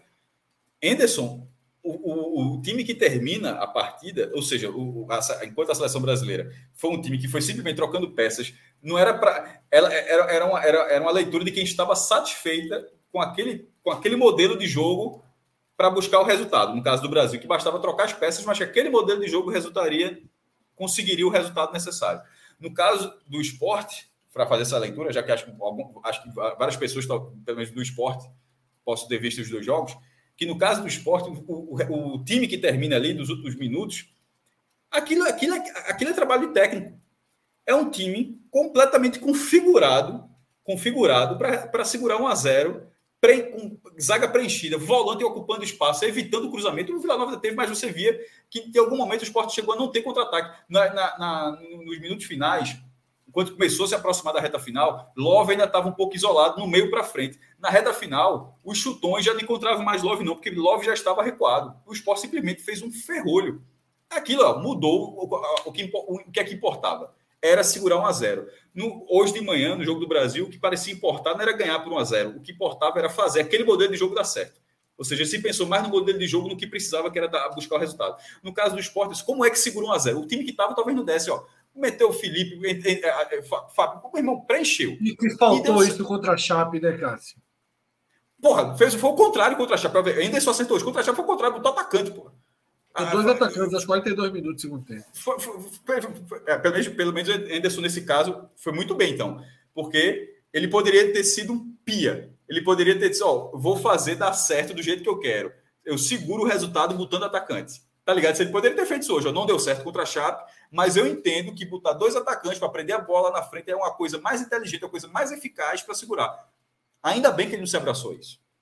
Hoje ele fez totalmente diferente e foi muito mais seguro. Estava seguro contra a Chape também. Botou tá? volante assim, com energia. Mas, assim, Botou com volante energia. com energia. Com energia, porque tem, lógico, tem aquele, aquela questão de ah, você bota um zagueiro para ampliar a quantidade de jogadores de defesa ou como o Fred Buto falou aí, às vezes o, o treinador faz a leitura de um atacante para segurar a bola. Mas muitas vezes, se você bota volantes com energia para matar o jogo ali, para enfileirar na frente da área, para os caras roubarem bola, o outro time não anda. E hoje, quando entrou Felipe e Fabinho, tanto que o esporte não sofreu nos últimos minutos aquela pressãozinha que geralmente acontece de bola aérea, porque os caras entraram marcando e novo, né? E, e nesse caso do, do volante, é, que, que Cauê falou, é, o esporte não permitiu muitas chances ao Vila Nova. Repito, teve uma, uma chance. Um, um, time que estava no G4, agora está em sétimo lugar, mas que estava no G4, jogou, foram oito minutos, né? ou seja, dos 24 até os 53, quase meia hora, o Vila Nova teve uma oportunidade. Uma. Uma jogada, beleza, bem trabalhado, que é levado, o cara ajeita de cabeça, fez contra o ABC, repetiu agora e quase deu certo de novo mas é muito pouco, significa que, a estratégia deu certo. E, e para encerrar esse ponto em relação aos volantes de Felipe Fabinho, que eu estava falando da Patê lá do começo, que, repita, é, é para não ser resultadista, a gente falou, falou no Londrina e falou no Sampaio, pra, por isso que estou dizendo agora. A gente falou, ó, ganhou, seja ganhou de forma lenta, ganhou jogando mal, foi assim. Hoje, os volantes que entraram, Felipe estreando e Fabinho meio que voltando ainda, é importante o cara entrar sentindo o peso do jogo que é está tá acontecendo, pô é, não entrou destoando, foi pouco tempo, mas assim, entrou ligado. Só, meu irmão, esse jogo aqui é muito importante. Velho. Isso aqui, esse resultado aqui, se você entrar no nível que está todo mundo jogando aqui, vai dar certo. Eu acho que isso, eu acho que isso aconteceu. Então, é, nesse caso, foi uma vitória magra, como foi contra o São Paulo, como foi contra o Londrina, mas num desafio, desafio técnico muito maior e um resultado que, no final das contas, ele, ele, ele... o Sport teve muito mais cara de time vencedor hoje do que contra o Sampaio, tá? O Sport jogou muito mal contra o Sampaio Correia. Muito mal. Contra o Londrina, pelo amor de Deus, partida horrorosa contra o Londrina. Tava perdendo até o segundo tempo, Vila virou lá em dois minutos, e beleza, foi ótimo ganhar aquele jogo. Mas foi uma partida horrorosa, não deu para extrair nada ali. ali só tirando os pontos, claro, tecnicamente falando. Hoje não, hoje é uma partida de ó, hoje, hoje é essa partida que você ali dá para extrair o que não fazer. Hoje é, pô, essa partida e outros jogos desse, nesse nível tende a ser competitivo de novo tende a ser competitivo. É, é isso que o esporte pensa. Então, pode não ganhar, mas tende a ser competitivo. O esporte não vinha sendo competitivo. Os, as duas vitórias que teve foi porque os adversários eram muito fracos na, naquela ocasião. Dessa vez, não. Cauê, desculpa, Cauê, tua visão dessa, como eu falei na abertura, você ainda não estava aqui, Sim. tem algo que ninguém vai discordar que foi a melhor atuação do esporte fora de casa. Não chegou a ser uma super atuação envolvente, mas, para o nível que o esporte mostrava fora de casa, houve um avanço bem considerável nessa noite de quarta-feira, né, Cauê? Sim. E um ponto fundamental, Fred, que a gente terminou até falando sobre ele é, nos últimos programas, quando tu perguntasse o que é que achava melhor, quando a gente falou sobre a, a curva da tabela que a gente que o esporte ter essa, esse segundo turno, né, com times, vários times da, da primeira página. Eram oito times ou sete times da primeira página que a gente é, viu que eu levantei e a gente ficou comentando. E a gente teve até a mesma opinião de que era melhor pegar esses times fora de casa e que eu até citei, ó, Fred, tem aquela coisa, porque parece que o esporte, a chave muda quando pega o time mais difíceis, parece que a concentração chega. Não foi assim com o Atlético Goianiense, mas e, e, e, não é de hoje. Parece que quando, quando, quando o esporte pega times do, do, vamos dizer, talvez do mesmo quilate ou próximo do seu nível, parece que os caras ligam o, o poder de concentração, e eu acho que esse ponto foi fundamental hoje, o poder de concentração de não errar atrás. O esporte vinha vacilando muito, tomando muitos gols, até já fiz essa contagem no Twitter, que dos gols que o esporte tomou fora de casa, a grande maioria foram, foram nos primeiros 20 minutos do primeiro tempo. E isso desorganiza completamente sua estratégia de jogo. Assim, Ponte Preta, vários, vários jogos do esporte.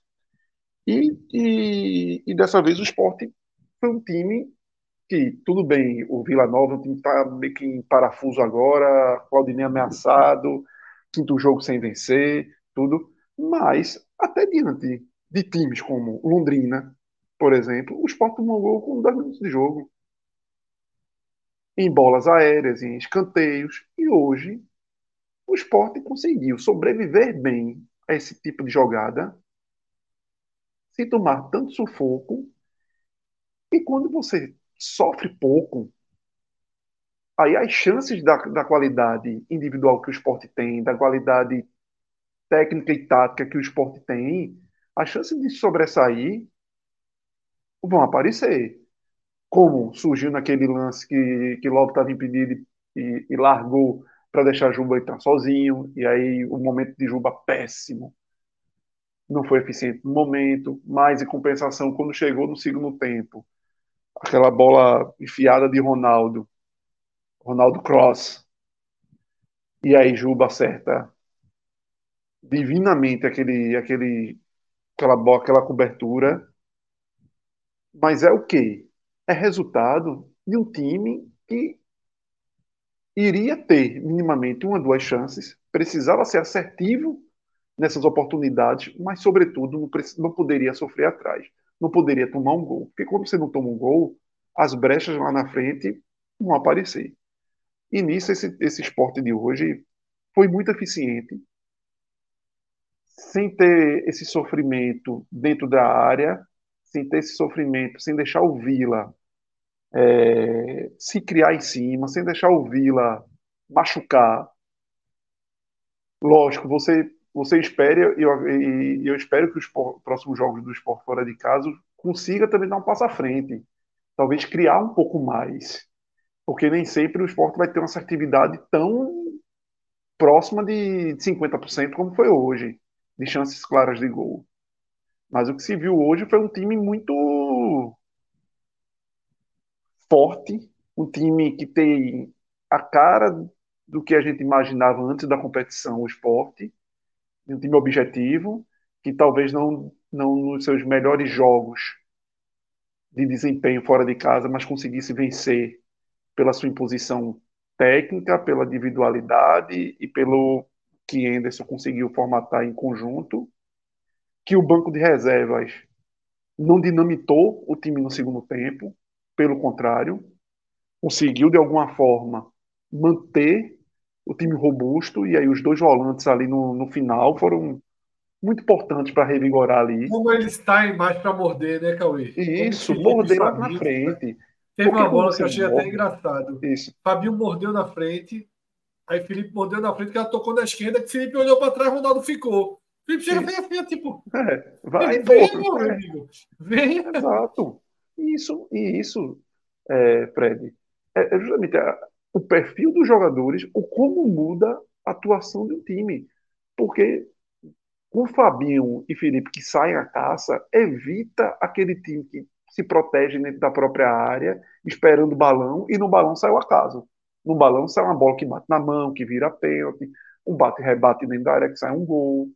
Então, esses dois volantes são dois volantes experientes, são dois volantes têm rodagem profissional, são, são jogadores de futebol.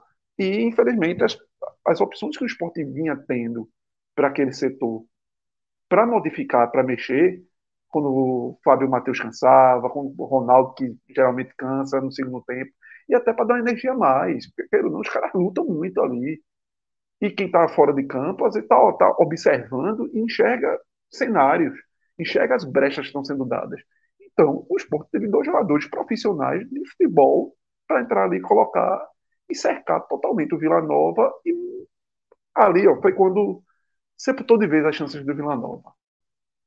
Então, é um time que você começa a ver que aquele cenário de apatia fora de casa, que aquele cenário de time que não se conectava fora de casa, longe da ilha, e que era totalmente inverso da Ilha do Retiro, talvez a gente comece a ter esperança, comece a ter uma perspectiva de que essa contradição de, de times possa ao menos amenizar. O esporte deixe de ser, como já deixou de ser aquele décimo colocado antes do, do Sampaio Correia, eu acho que era o décimo sexto, para ser um time que talvez tenha uma campanha de fora de casa de, de quinto, sexto, e aí entre o esporte, se isso acontecer, e mantendo o desempenho do esporte como vinha sendo em casa, aí é, é voo de cruzeiro. É voo de, de pelo menos, é, de não, não, nem digo ser campeão de Série B, mas de essa gordurinha que começou a ser acumulada de cinco pontos. Começo, Cauê? Isso. De cinco pontos, vira seis, sete, oito. E aí então, você. Os oito pontos no quinto colocado. Isso. E aí essa preocupação que a gente tem hoje, grande, por mais que Juba venha jogando mal, mas de como vai ser sem Juba, ali você já tem um certo colchão acumulado para que as transições de, de time que vão ocorrer a partir de setembro ocorram de uma maneira menos dolorosa. Pedro, a gente tinha guardado alguns superchats sobre o jogo do esporte. A gente leu já mais de 30 superchats, eu acho, mas ficaram alguns aí. Vamos entrar em algum deles agora. Eu lembro um que a gente deixou parte da pergunta, o de Emanuel. Vamos começar pelo de Emanuel. Emanuel, que é torcedor do Ceará, né? Por isso eu até confundi. Ele fala o seguinte: em breve nos cinemas. O curioso caso do time que cai de rendimento e começa a ganhar fora de casa. É verdade, né? O que Emanuel fala, o esporte estava numa curva negativa e com as vitórias sobre Sampaio e Vila Nova, ele se restabelece, né? Mas eu diria até que a ordem dos fatores aí pesa muito, né? Contra o, o, o Sampaio, o esporte estancou a sangria conseguiu um jogo difícil, conseguiu mostrar uns sinais de recuperação de futebol contra o CRB, de futebol, porque contra o Sampaio foi sem futebol nenhum. E aí hoje, Cauê Cássio, já, já fica uma vitória com. Junto com a importância da vitória fora de casa, junto com a importância da vitória sobre o adversário direto, tem também a importância do time estar mais competitivo novamente, né? Isso, não, não sofrer gol, Fred. O Sport vinha sofrendo gol em todos os jogos fora de casa. Isso já muda. Já muda. Você, você já entra vivo no jogo quando você não perde, não toma um gol de escanteio início de jogo, de bola parada até 20 minutos, 30 minutos do primeiro tempo. Você você vai jogar, você vai duelar e não vai correr atrás do, de placar, que era o que o Sport vinha passando em vários jogos. Hoje, hoje foi um time que se não ficou machucando o Vila, não sofreu. Não sofreu. Agora, precisa novamente de acréscimos. Vamos ver se os reforços que estão chegando ajudam também nesses acréscimos. Cássio, é isso, né? Sem dúvida. É... Eu, eu, como eu te falei, já tinha, a gente já tinha dito aqui, um pouquinho de postura de postura de, de, de, interesse no campeonato e demonstrar isso aí, acho que a torcida vai abraçar, acho que o nível de confiança aumenta. Não dava, não dava para continuar. Tomara que não tenha sido hoje. Estou falando isso porque esse foi o jogo hoje, que não tenha sido isolado. Que não tenha sido isolado, mas que tenha sido uma, realmente uma virada de chave. Porque, de uma forma geral, foram nove atuações, eu incluo até acho que venceu. Nove atuações inacreditáveis. Não, é, é, é, era bizarro que o esporte fosse o melhor mandante e o décimo visitante. Não faz sentido. Isso, isso não, é, não é simplesmente não é, não é, o gramado na ilha, não é porque está chovendo fora de casa, não é porque está lotado fora de casa, é porque fora de casa você, você tem uma apresentação muito pior. E geralmente não é assim. É natural que você some mais pontos em seu mando do que quando você joga como visitante. Mas você não vai de, de melhor para décimo numa escala de 20. Isso não acontece. A campanha que o Sport tem comandante era para estar. Tá, Fred, você falou agora há pouco, Fred, que era e Cauê dando o exemplo, né, de que era para ter os pontos de vantagem para a sua campanha mais sólida, uma campanha mais tranquila. O desempenho em casa, ele proporcionou tudo isso. Que não, isso só não aconteceu até agora por causa do fora de casa. Porque o, o, o, não há nenhuma exigência para que o esporte tenha mais pontos dentro de casa. Você precisa ganhar é. todos os jogos. O time ganhou 9 de 11. 9 vitórias, um empate, uma derrota, o desempenho em casa. Mas mesmo... gente falava, né, Cássio, que 42, antes dessa rodada, era bem aceitável. Muito, veja só. Mas e eu não digo assim, fora de. Já equaliza um pouco isso. 9 de 11 é, é excepcional. É porque, assim, os, os, dois, os dois tropeços, a derrota para o Vitória e o empate para o Mirassol foram recentes, né? Foram nos últimos três jogos. É, se fosse assim, uma lá na terceira rodada, outra ali depois, você, mas como foram mais recentes, aí você teve essa queda de produção, mas assim, mas o desempenho dentro de casa é muito bom. O que não dava era para ser fora de casa, tipo, você não, não consegue sim, não consegue ter uma, uma apresentação que que demonstre confiança, que você assista achando que pô, hoje dá para ganhar. Porque contra o Londrina e contra o Sampaio, em nenhum momento tá porra, é, com isso aí vai ganhar. Não, não, o que aconteceu foi, na hora que estava 2x1, um, eu disse, pô, tentar segurar. Não tá jogando nada, mas tentar segurar. Mas não tá jogando bola. Se continuar assim, vai virar o jogo. Se continuar assim, vai ganhar. Não, foram. Hoje, hoje era um se aparecer uma oportunidade, o time está encaixado, o time está jogando bem. Hoje foi uma atuação decente. Então, assim, a, a manutenção disso fora de casa, porque eu acho que o esporte não vai, não tem elementos. Assim, o elemento seria a saída de Juba, né? Da, na 27 rodada. Mas tirando isso, até a 27 rodada, não tem elementos para uma grande mudança dentro de casa. Então, se ele mantiver Pode até cair um pouco, a tendência é até que baixe um pouco ainda o percentual de aproveitamento dentro de casa, mas passa a ser um time mais decente fora de casa, tende a, a, a chegar ao que Cauê também disse em relação a, a, Vocês dois falaram, na verdade, dessa campanha mais segura. Porque é uma temporada para ter uma campanha mais segura. Na verdade, de uma forma geral, já estaria sendo, né? É porque o sarrafo está muito alto. A gente até pode ver no dashboard depois, assim, que na verdade, se o Sport tivesse 40, para até ver isso depois, com 41 pontos, nessa rodada de uma forma de um, um, cenário mais recorrente, talvez já tivesse um pouquinho mais, mas a gente tira essa dúvida daqui a pouco. Isso. Mais um superchat, Pedro. É, esse aqui eu vou guardar para a hora do, do dashboard, tá? Esporte e Vitória. Tem mais algum relacionado ao jogo do esporte? Esse Arthur Leda eu também vou segurar, tá? Porque a gente até tratou um pouquinho disso, mas mas vamos lá, vamos ler esse de Arthur. Vamos ler esse de Arthur. Vamos ler esse de Arthur. Podemos dizer que o esporte já passou pela fase de estabilidade e agora é só manter. Acredito que todos os times irão passar por isso. Exemplo do Vila Nova. Arthur, eu não cravo isso ainda, porque Cássio trouxe um fator importante, que é a hora que Juba sair, né? E como o esporte vai lidar perdendo um dos seus definidores. Love, por exemplo, que fez uma boa partida contra o CRB, hoje já fez uma partida né, com dificuldade de domínio, com dificuldade de se livrar dos marcadores. É uma partida difícil de Love com a bola nos pés. Né? Sem a bola nos pés, uma entrega absurda ao time, mas com a bola nos pés, uma partida teve muita dificuldade com a marcação. Tá? Então, para garantir para garantir essa, essa, esse ponto que você você crava, né, de passar pela fase da estabilidade e agora é só manter, é aquilo que Cauê falou. Você tem uns oito pontos aí, nove pontos do quinto colocado, porque se conseguir abrir, aí sim, pela maior qualidade técnica, pode entrar no voo de cruzeiro em relação, pelo menos, ao acesso, né, Cauê? É aquilo que Isso. a gente já tinha falado, né? É aproveitar, sobreviver a essa sequência que era dura e já começou muito bem. A gente vai falar isso daqui a pouco no dashboard. Tá? Com, nos mata-matas, né? Que hoje é importantíssimo. Você estanca o Vila mantém o Vila numa crise e sobe. O Isso. como três vitórias consecutivas fizeram com que o esporte descolasse. E não descola somente ali do, do quinto. Você descola, por exemplo, de um Ceará.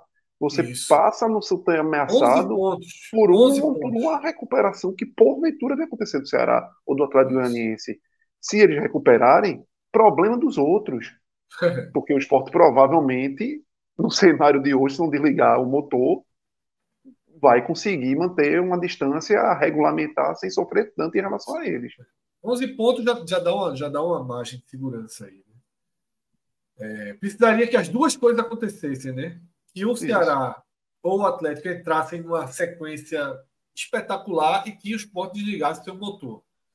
Uma, uma das duas coisas acontecendo já não, ser, já não é mais suficiente para essa, invers, essa inversão. Cássio, de forma mais rápida aí possível, vamos para os melhores e piores do esporte. É... Sabino, para representar o Sabieri. É... Eu acho que a dupla de zaga, de zaga do esporte foi, foi bem, bem, mas eu gostei mais de Sabino hoje. É... Foi, Terceira foi melhor, foi, seguida, né? foi melhor do que Thierry na bola aérea. Terceira boa partida seguida. É. É, Thierry que deu uma oscilada, oscilada depois daquela farrapada do Vitória ainda.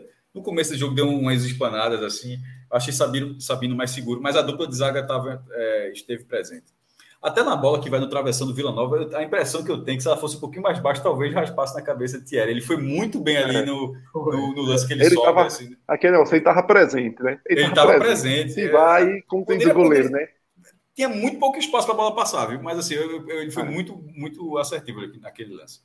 É, no blog eu coloquei também Juba e Renan. Juba teve uma boa participação e assim, definiu a vitória não é com um gol empurrando para as redes. É um gol onde ele esbanja a técnica para fazer o gol.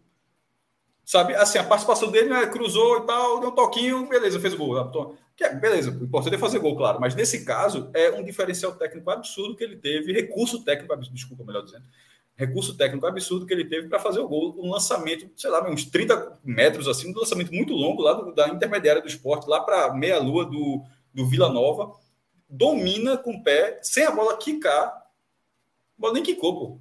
O cara encobre o goleiro de fora da área. Veja, meu irmão, imagine que Ronaldo lançou. A bola tá vindo, a velocidade para você pensar e executar isso tudo, tá entendendo? Não é, é, é, porque assim, não é só a execução, não. É em quanto tempo, dizer, o que era melhor? Era o tempo que ele teve, é dominar, tentar driblar o goleiro, bater com o rasteiro, tentar dominar no peito, dominar, abrir para a ponta esquerda e bater, chutar cruzado com a esquerda, assim, numa fração, num intervalo curtíssimo, só, dominou, chutou, bateu um gol, um, gol, um golaço. Então, assim, não, dá, não tem como tirar o mérito do, da jogada. É, é, um gol completamente dele, assim, de recurso técnico. Então, acho que ele, ainda que ele estivesse mal, não estava mal no jogo. Perdeu o gol do primeiro tempo, mas ele não estava mal. Mas ainda que ele estivesse mal, aparecer com um lance desse, você, você ganha uma nota diferente. Porque, repito, não é um toquinho ali dentro da, da pequena área, um desvio, não. É um, é um gol onde a, o recurso técnico e a, a execução, tudo que aconteceu ali é mérito total dele. E para fechar o pódio, embora pode, ser até, pode até ser um pódio maior, tá? Mas só nesse primeiro momento citar três jogadores: Renan, que eu acho que o goleiro do esporte se apresentou. A única coisa que eu não gostei de Renan, mas eu posso estar enganado, mas obviamente é já nos acréscimos, quando o Vila Nova teve alguns escanteios, aí uma bola vai para a esquerda, é... aí pega, o esporte falha no rebote, aí vem um, um cruzamento de novo, e ele dá um toquinho assim, e a bola vai para o escanteio de novo a impressão que eu tive é que ele poderia ter segurado a bola. Não foi um cruzamento forte, foi um cruzamento meio balão, mas ele optou por dar um toquinho assim. A bola estava bem perto do travessão, aí ele deu um toquinho assim deu outro escanteio para o Vila Nova. Na hora eu tenho certeza que ele ia segurar e, e, e subir e segurar a bola. É, mas depois o Vila Nova cobra o escanteio, não dá em nada e tal. Essa é a única coisa que eu, que eu acho que ele, que, que ele titubeou. Mas de uma forma geral foi uma atuação segura com duas boas defesas. Duas ótimas defesas, melhor dizendo. Duas ótimas defesas na partida. Ah, mas é, isso são, é o pódio. Mas assim, de observações, os dois volantes, os que jogam, os, primeiros, os titulares, Jogaram Ronaldo bem. bem e Fábio muito bem. Se não fosse o lançamento, porque o Ronaldo vai ter o lançamento, né? Tira, tira do lançamento de Ronaldo, o é Porque ele deu aquele lançamento, ele também deu a bola para a Juba do primeiro tempo. É, né? ele ainda deu o passo dois, deu, deu, deu os passos. Então, assim, tem, tem, essa diferença. Mas na figura de marcação, porque essa, esse foi o Ronaldo Cross, né? O, o, é. o, Ronaldo, cão de guarda, tem a categoria cão de guarda de cross, né? no, na, na, figura do cão de guarda aí, do protetor, aí eu acho que, que, que, o menino foi melhor do que ele. Mas assim, mas não é só isso, né? tem que avaliar com a outra parte, que a outra parte realmente tem um diferencial bom para ele. Cauê, para Cássio, Sabino, Sabino Fecho também. Renan, os mesmos três. Também. Os mesmos três. Os mesmos três. Eu, eu tenho uma única diferença aí. Eu acho que Renan foi bem, mas eu achei que as defesas foram obrigatórias, tá? Não achei, achei bem protocolares. E eu acho que o Ronaldo foi muito decisivo, assim. Justamente porque as duas grandes chances de gol do esporte saíram dos pés dele. Além de ter sido ok na marcação, melhor do que de costume, ele deu um gol para Juba no primeiro tempo, o Juba perdeu, ele deu um gol para Juba no segundo tempo, e aí Juba fez. Quer dizer, o do segundo tempo nem foi tão para gol, né? Cássio destacou muito bem que Juba precisou ter foi, foi mérito de genial na jogada. Né? Isso. Gente, Isso. Precisou ser genial para aquela bola. O primeiro passo. Veja só, o primeiro passo é faz. O segundo é. Vê o que tu desenrola aí. Mas veja, o primeiro tem um adendo. O primeiro, é ele é dá para o jogador impedido. E, é, acho que tem um pouco isso também, viu? Eu, eu acho que eu acho que eu acho que Love, eu acho que eu acho que tem um pouco disso, impedido, foi cirúrgico. Eu acho que Love, Love ajustou a o história. O mérito é de Love. É, isso. é verdade, é verdade. E Juba correr para tipo ia seguir o lance, né? Porque para Juba Love ia, ia, pegar a bola e ia seguir no lance e ele também. No decorrer, mas o toque foi para o jogador impedido. É. Acho que Filipinho fez uma boa partida, longe de estar entre os melhores, mas como é uma posição que o Sport está com atenção. Deu uma resposta boa, deu uma resposta ok, Fred, precisava. Boa, é, uma resposta boa, muito esforçado. Teve uma bola, rapaz, que é uma bola já no segundo tempo, estava 0 a 0 ainda. Que Juba recebe na intermediária, acho que até que Juba ia bater. Juba puxa para a esquerda e tenta acionar Filipinho. Só que Juba dá um passe completamente errado, muito forte. Filipinho corre tudo que pode, chega na linha de fundo, Amigo, o pique que ele dá voltando é de quem está muito, muito, muito querendo responder. Então, a partida boa de Filipinho. Do outro lado, e aí eu abro os piores, que talvez seja o único nome para realmente citar como pior mesmo. Love teve, teve, teve problemas. Foi bem, não. É.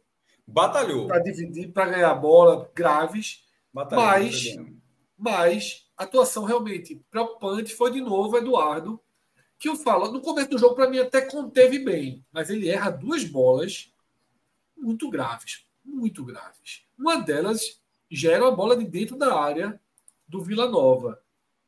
Vocês acham que, que, que Eduardo é a, é a, foi a peça mais, mais fraca do esporte dessa partida Sim. também? Sim, alguns, e, algumas partidas vencendo, está muito mal essa série. É. Um dos piores jogadores do esporte nessa série B. Não sei se o físico está comprometendo também, Fred. Porque foi um cara que esse ano vem tendo muitos é. problemas físicos. Saiu, o, o, quando saiu, deram uma focada nele ali, né? Parecia bem exausto, bem assim, tipo, bem desesperado, tipo, troque. Porque tinha, antes de ter feito a, a modificação, tipo, acho que cinco minutos antes. E teve que queimar mais um mais uma, mais uma, mais uma entrada ali, né, das três que ele poderia fazer, né, as três intervenções durante a partida, teve que queimar e não parecia que tinha sido uma coisa tipo de Enders para gastar tempo, assim, não deu a entender pela cara de Eduardo, né? De, tipo, segura mais um pouco que eu vou ganhar tempo ali, mas não deu a entender. Mas ele saiu com a cara de assim, que parecia que estava assim. Parecia exausto, exaurido, né? Morto, morto. E Everton foi até bem, mas também estava mais fácil o jogo, né? Quando ele entrou. Já estava mais organizado o time defensivamente. Hoje, hoje o time ajudou, pô. Lógico. O time ajudou é. porque as peças ajudaram, né? E mas... Anderson ajudou também, né? Socorreu Sim. o time quando o time precisou. Sim. Alguém mais para citar como piores em campo? A atuação de, de Love chega. Acho que Facundo foi não. Foi tímido demais também, né? Eu acho no segundo tempo, tá? O primeiro tempo, primeiro tempo eu achei que ele, ele, ele tava ok. Eu acho que foi, foi, foi o de sempre. O ponta joga, faz alguma coisa no primeiro é. tempo e no é. segundo tempo. É, aqui também não foi bem, não, no segundo. Também não. Também Mas não. nos acréscimos foi um dos melhores. Ele sofre duas faltas ali que ele ganha um tempinho e, e, e aquela falta que ele puxa a bola para um lado até receber a falta. Ele, ele Sabe, o cara que tem que prender a bola para ganhar o tempo, Sim. porque foi oito minutos de acréscimo. Em algum momento tem, tem que respirar para não dar a bola o tempo todo do Vila Nova e, e por duas vezes ele conseguiu parar isso. Mas Agora, essa foi a diferença, vi... Cássio. Essa foi a diferença desse jogo. o esporte conseguiu não sofrer de alguma forma no final, com os balões incessantemente, porque os caras na frente conseguiram segurar a bola, minimamente. Michel, que entrou, conseguiu segurar uma bolinha ali, Filipinho, Edinho, os dois volantes, Love em alguns momentos. Então o time conseguiu, entendeu que se eu sofrer lá na frente, ganhando uma, uma laterais safado, eu passo o tempo, né? Eu ganho 30 segundos aqui, 30 segundos lá, tal, e pronto, pô. É, Michel, eu até vi muitos elogios ao Michel. Eu acho que Michel foi um pouquinho é, exagerado os elogios, mas de novo ele entrou útil, né? Veio não, eu, eu, acho que os elogios. roubada de bola, né? Eu acho que os elogios é, são porque o cara era café com leite. Cara, chamou o cara de bônus, pô. Chamou o cara bônus, de bônus. bônus. É o bônus. Veja só.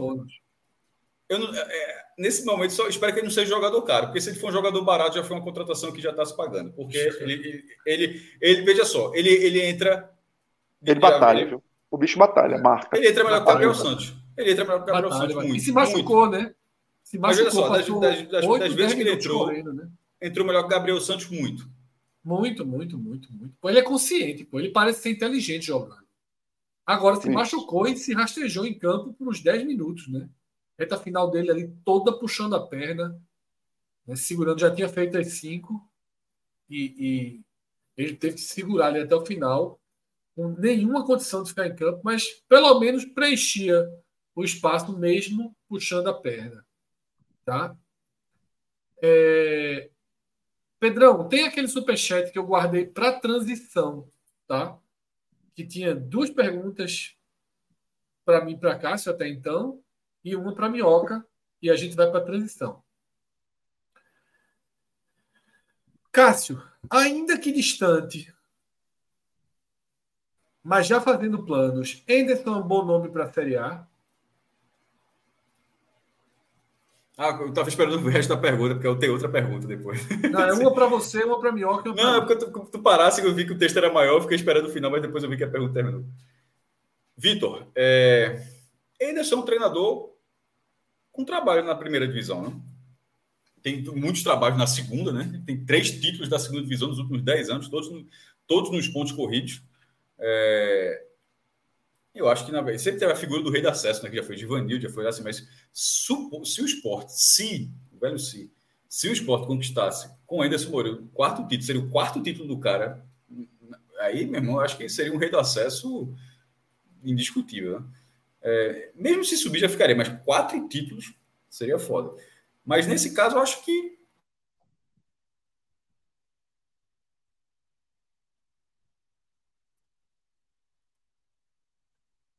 Travou. Travou. Suspense, eu, suspense, suspense. Eu acho que foi nisso mesmo. Cauê, completa a frase. Eu acho que. Para começar o trabalho, será o homem, né? se não pedir nada Voltei. fora do outro mundo, fora do outro mundo financeiramente, será o homem. Volta aí para Cássio. É, detalhe, foi um bug pesado, porque eu, ainda bem que eu continuo escutando tudo que vocês falaram. Realmente eu saí do ar aqui, mas é, foi até eu Cauê acho, né? Eu, Cauê eu, eu, eu, você... bem. Eu acho que... que... Que, que é um nome, veja só, que, que seria um nome. Que não sei, quer dizer, que eu, eu, acho que assim, eu acho que não dá para dobrar o salário, porque vai ficar tudo inflacionado. Assim, veja só, Isso. não dá para. Porque subiu agora custa 400, custa 500. Não dá para ser essa loucura. Tem que ser dentro de. Veja só, em algum momento da vida o esporte vai ter que ser um clube responsável. Assim, não é possível que a gente vai morrer e nunca mais vai ver o esporte ser um clube tá responsável. Sendo, né, Está sendo, tá sendo. Então, não, mas não. Na segunda divisão é fácil ser, né? Não tem dinheiro, porra. Tô falando de ser responsável. Às vezes, às vezes. Lembre que não, veja só. Subiu, subiu mas eu tô de ser responsável na primeira. Nessa, de Homero da Serra fala gastador. Lembra? Essa expressão é muito boa, gastador. É o mais responsável e tal. Seria o nome. Ah, veja só.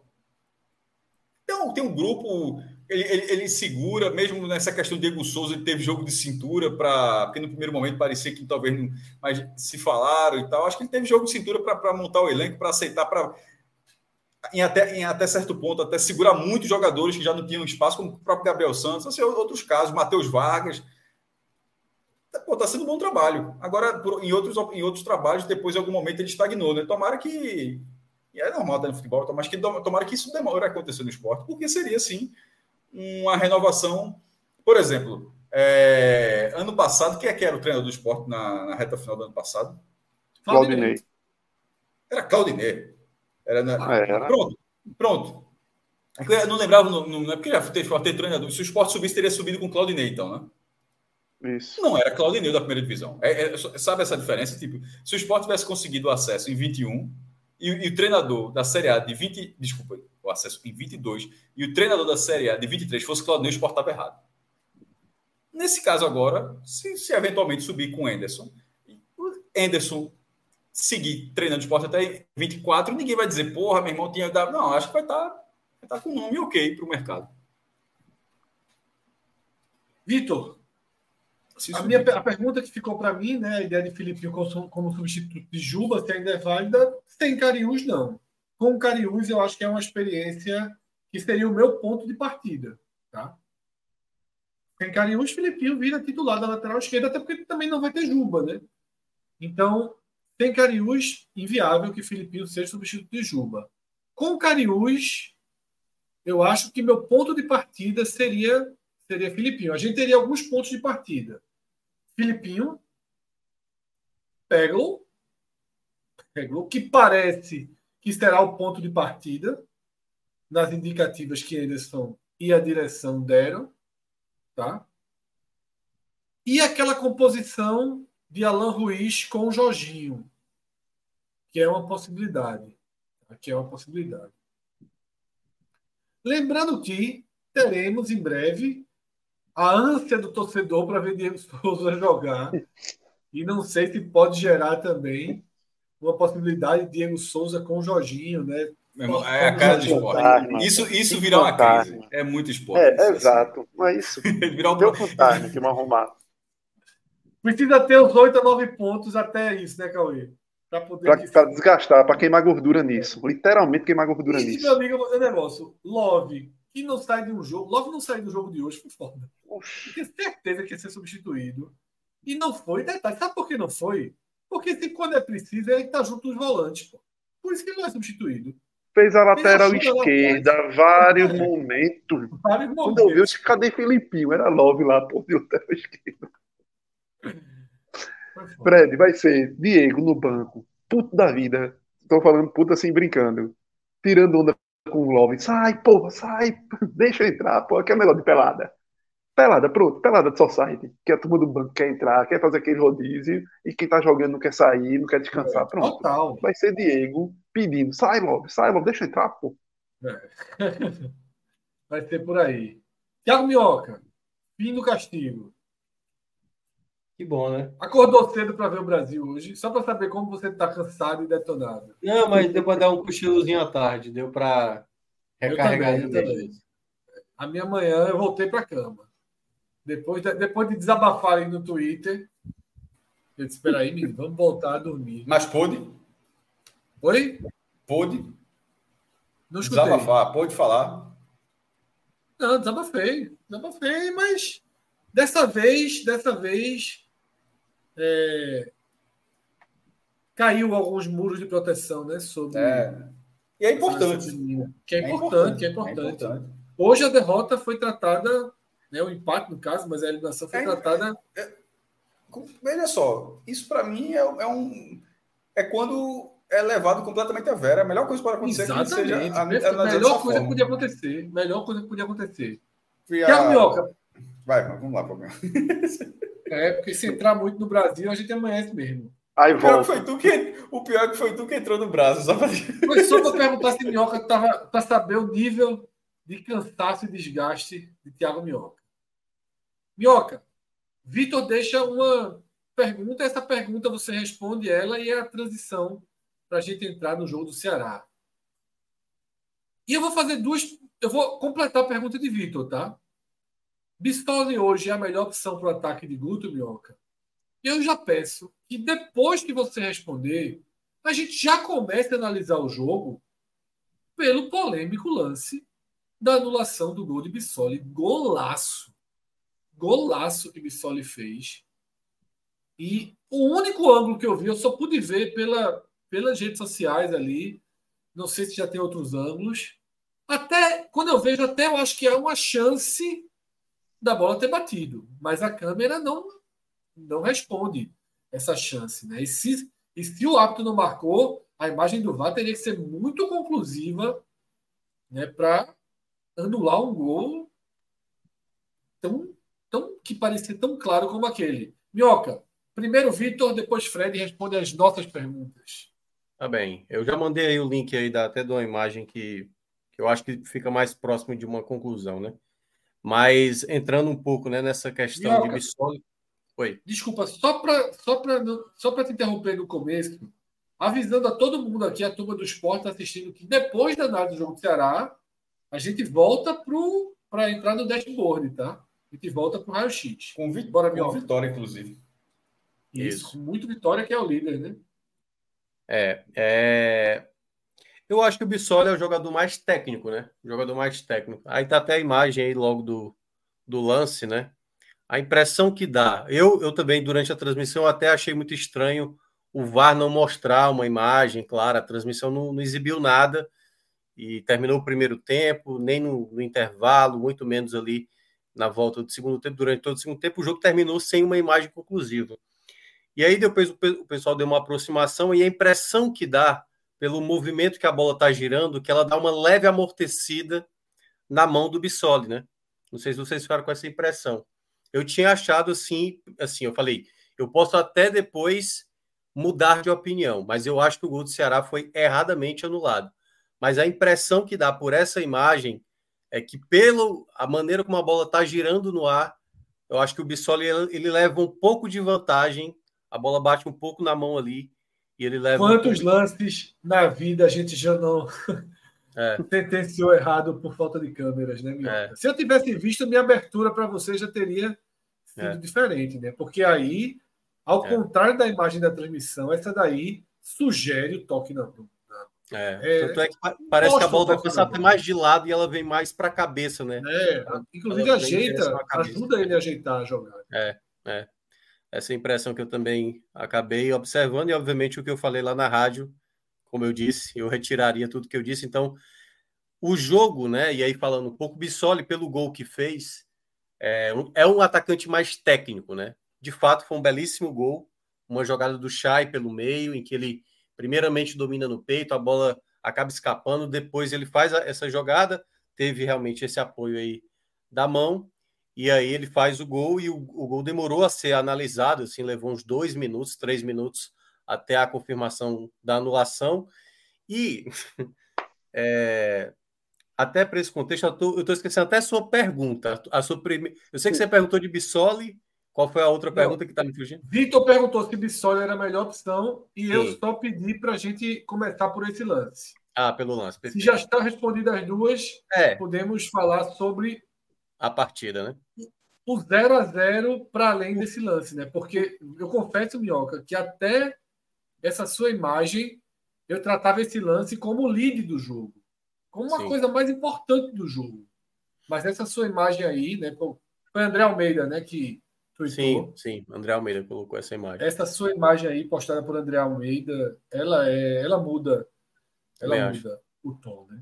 E aí a gente vai para o 0 a 0 real, né? O 0 a 0 sem interferência Vamos lá. arbitragem. Eu vou fazer uma pergunta para você. O que é que você espera do duelo entre Louser contra Guto Ferreira? Eu, não vem que eu não vou. Era um medo de ter a bola impressionante, assim. Era um medo todo mundo se fechando. O primeiro tempo foi um primeiro tempo de pouquíssimas oportunidades. Lousa é tipo, Guto, a bola é sua. Aí o Guto tentava, não, Lousa, a bola é tua, cara. Vem fazer, eu prefiro a, a transição. Então foi um primeiro tempo bem ruim de se acompanhar. Assim, não foi um jogo com erros. Na verdade, foi um jogo onde ninguém queria errar. E esse jogo, quando ninguém queria errar, todo mundo só queria se proteger. Então, quando o time chegava no último terço, todo mundo estava povoando muito bem e muita dificuldade, assim. Teve uma jogada que foi uma saída de bola errada do Luiz Otávio, em que o Guarani quase aproveitou. É, o Ceará teve essa chance com o Bissoli, né, que foi uma jogada rara. Só atacava geralmente pelo lado direito. O Pulga, por exemplo, era um jogador que se movimentava muito mais, ainda carecia muito mais de regularidade, mas tudo bem, ele sequer tinha sido relacionado no jogo passado e hoje apareceu como titular, o que eu considero uma incoerência muito grande do Guto, sabe? Porque O Guto tinha falado que, né, nos dois jogos que ele não relacionou, aliás, no jogo que ele não relacionou no Novo Horizontino, o, o Eric Puga e o Pedrinho, ele falou que não eram protagonistas. Aí no jogo seguinte, colocou o Pedrinho, mas não relacionou o Puga. Aí no jogo seguinte, levou o Puga e o Pedrinho, utilizou o Puga, o Puga faz a penalidade, no jogo seguinte já tira o Puga de novo da lista e quando volta hoje já volta como titular. Então não parece estar tendo um, um momento de até mesmo preparação para esse jogador, né? É um garoto ainda, o Eric Puga, assim como o próprio Pedrinho, que não foi relacionado, e não faz sentido um jogador que não era relacionado para ser titular. Possivelmente, a partir do próximo jogo, a gente vai perder essa situação, porque o Barleta já está é, regularizado e o próprio Saulo também. Acredito que só a questão ali física, mas pela urgência do Ceará, acredito que Puga e Pedrinho vão de novo para o final dessa fila. Mas foi assim, o primeiro tempo realmente com pouquíssimas oportunidades. E duas equipes que estavam muito mais na ideia de jogar no erro do adversário. E quando a gente vai para o segundo tempo, até para ir de maneira mais rápida, porque eu acho que o segundo tempo é quando acontece realmente alguma coisa no jogo, o Ceará volta melhor, o Ceará ele passa a ser mais agressivo, mais contundente, mais vertical. Nem tanto com, com o Eric assim, apesar do Eric ter participado de algumas jogadas, mas começou a ter jogada pela esquerda. Só que o time, não por completo, crescia junto. Teve jogador que caiu de maneira acentuada, como foi o caso de Chay. Chay fez um segundo tempo, assim, já não estava tão bem assim no primeiro. Até, pode, até chegou a participar do primeiro gol, mas é muito mais mérito do Bissoli, a jogada do gol, né, que foi anulado. Mas boa parte, assim, do segundo tempo do Chay em campo, nossa senhora, era escanteio, falta mal, batida, jogada que é algo que vem acontecendo nessa temporada, nem Chay, nem Jean Carlos, nem Castilho, que nem viajou também, nenhum dos meias até agora, e que, se a gente olha né, no papel, qualquer um desses meias chegaria com status ou de um titular, acho que até talvez no esporte, por exemplo, hoje sem Jorginho, certamente, ou Castilho, Carlos, estou falando pela bola de hoje, certo? A bola de hoje eu acho que muita gente, não, pode ficar aí no Ceará. Mas estou dizendo assim, antes de começar um campeonato, se ter, até porque o, o esporte foi atrás também de Jean Carlos, né? Bom lembrar. É, esses me, os meias que hoje o Ceará tem. E Chay foi muito especulado. Chay também. Chay, foi, Chay também foi especulado. Né? O esporte nem foi atrás, mas foi muito especulado. Isso. Jean Carlos, o esporte lutou é. muito para vir. Jorginho só Fez... veio Isso. porque Jean Carlos foi para o Ceará. Jean Carlos era o número um da lista do esporte. É. E, e, são meias que não estão rendendo, né? Na temporada, Castilho talvez tenha sido o que mais rendeu, assim, que viveu o melhor momento, nem tanto como um criador, mas basicamente como um jogador decisivo em muitos dos jogos, principalmente nos clássicos no primeiro semestre. E nessa nesse jogo que o Ceará pressionava muito, aí entra outra parte que é um problema que o Guto também tem. Demorou assim uma vida inteira praticamente para fazer as trocas. Quando veio com a troca, foi uma troca muito protocolar do Guto ali é, na substituição. Ele acaba tirando o Chay, que obviamente era o pior da partida. Isso já por volta dos, acho que era 30 minutos do segundo tempo, para colocar o Jean Carlos. Apenas, um, apenas uma troca o Guto fez. E o Ceará ainda era melhor. A equipe do Guarani tinha alguns contra-ataques perigosos ali, mas sem causar muito impacto para o goleiro Bruno Ferreira. E aí, quando chegar aos 40 do segundo tempo, o Guto vem com três substituições. Aí foi quando ele falou assim: pô, agora vamos começar a tentar ganhar o jogo, que é, é a maneira como o Guto pensa, né? O time já era melhor, o Guarani estava mal na partida, principalmente no segundo tempo, já estava meio que quase que chamando o gol mesmo. E o Guto, quando foi pensar fazer isso, que eu acho sempre é um risco, né? Tinha acontecido isso contra o Vila Nova, o jogo do Juventude também, da maneira que foi, com, tomando gol no final é jogar muito no limite, sabe assim, muito no limite para garantir o resultado só nos minutos finais. E não vai dar certo sempre. E foi o que aconteceu. Ele colocou, uh, ele sacou o Paulo Vitor, que é o lateral esquerdo, que estava muito bem, era o, era o principal jogador, aliás, do segundo tempo, para colocar o Formiga. Acredito que o Paulo Vitor saiu por cansaço, e se não foi por cansaço, acho até que o Guto cometeu erro, mas vou considerar que foi questão de desgaste colocou de novo o Kleber, e Kleber entrou novamente muito mal, não me parece ter condições, né? Assim, e o Nicolas, que tudo bem, não está jogando bem, é, também agora está sendo preterido, é, mas eu ainda acho que Kleber é mais prejudicial hoje para o que o Ceará necessita de um jogador que vem do banco para tentar fazer o mínimo possível, né, para ver se consegue o resultado. e fez uma terceira troca, até para dar uma olhada aqui qual foi, para não esquecer, o Janderson. O Janderson entrou também no lugar que todo mundo achava que sairia Eric Pulga, né? Porque o Pulga é, fez uma partida ok, nada que também chamasse tanta atenção assim, foi errático, até porque é um, um garoto, mas ele sacou Eric novamente, Fred, tal qual você lembra muito bem no jogo passado que ele fez essa substituição em sacar o Eric e colocou o Janderson, que também não é um jogador que está vivendo boa fase. Quando faltava ali por volta só os acréscimos, o juiz tinha dado cinco minutos, aí Guto já chama Nicolas, né? Não, Nicolas, agora vamos fazer o velho abafo aqui, a bola da intermediária já vamos jogar na área, fica atento aí que você vai tentar empurrar essa bola para a rede.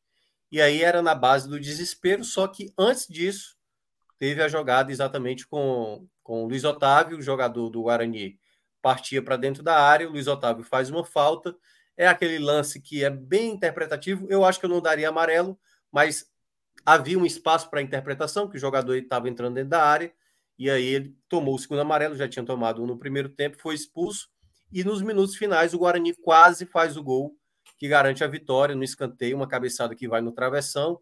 O Bruno Ferreira até saiu mal, foi o único erro do Bruno Ferreira. Acho que até durante toda a passagem dele, assim, até agora no Ceará, foi o único erro assim, mais é, clamoroso. E esse empate não resolve a vida do Ceará, né? O Ceará agora aumenta a distância para uh, o quarto colocado, oito pontos agora de vantagem. Era um jogo muito complicado, é bom lembrar, né? Eu, esse Guarani, só tinha perdido um jogo para o CRB. É ponto ganho, tá? Apesar dos pedaços, é ponto ganho. É, é porque aquela coisa. Contexto. Né? É. Tá, tá, horrível o caminho para Ceará, mas se, se, se, a, se, a, campanha estivesse um pouquinho melhor, esse ponto hoje seria analisado de outra forma, porque é, é porque é difícil obriga, é, obriga agora, assim, o Ceará já tinha dado um, um, tropeço na rodada passada que não deveria ter acontecido, que era perdido dois pontos para o Ituano. A partir de agora, o Ceará tem que sempre ser basicamente 100% contra todos os adversários que ele vai enfrentar ainda. Ele vai ter o Londrina, ele vai ter o ABC na próxima rodada, dentro de casa, ele vai ter o Londrina também dentro de casa, ele vai ter o Tom Benz fora. São três jogos que eu já considero obrigação o Ceará somar nove né, desses três jogos que vai disputar. E ele precisa tentar vencer um, um jogo de confronto direto. Sem isso, é muito difícil imaginar o Ceará brigando pelo acesso. Então, é claro que tudo é urgente no Ceará. Uma não vitória contra o Ituano e agora uma não vitória contra o Guarani, mesmo sendo um jogo muito complicado, e o Ceará nunca venceu jogando lá no Brinco de Ouro da Princesa. É, esse foi um jogo onde o Ceará acho que perdeu uma possibilidade de vencer, porque houve um momento que ele era bem melhor do que o Guarani. Assim, estava muito próximo, mas eu acho que o Guto demorou muito para fazer as trocas e acabou culminando nesse empate. E agora vai para o jogo obrigação, né? O, a conta de luz que é obrigatória de vencer o ABC. E o ABC, o ABC que de novo perdeu ponto depois dos Todo Não, isso eu quero, eu quero falar sobre isso aqui, porque é bizarro. É só trazer só um dado ainda de Ceará e esse negócio do ABC é bizarro, mas só de Ceará e Guarani e Ceará para falar do que Minhoca disse. O scout em finalizações, o meu irmão, é bizarro. 12 a 10 para o Ceará é, e 1 a 1 em tentativas certas.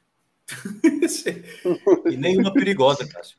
Não, é assim, 12 a, a 10. Agora, exatamente a que não foi no gol, que foi a, a bola isso, na trave do Guarani. Isso. E nas certas, nesse que meu já explicou, 1 a 1. Aí, aí, aí o cara vai para faltas. De, nem, nem, teve tanto assim também, assim, porque é o futebol brasileiro. 18 a 11. O Ceará cometeu mais, 18 a 11 para o Ceará. É, mas assim, é um jogo que no ataque realmente 1 a 1 em finalizações certas, 0 a 0 tá, tá bem posto aí. Minhoca. Melhores e piores dessa atuação do Ceará. Para mim, o melhor da partida foi o Paulo Vitor, lateral esquerdo. Ajudou muito no segundo tempo. As subidas do Paulo Vitor foram muito importantes. Várias jogadas criadas pela esquerda.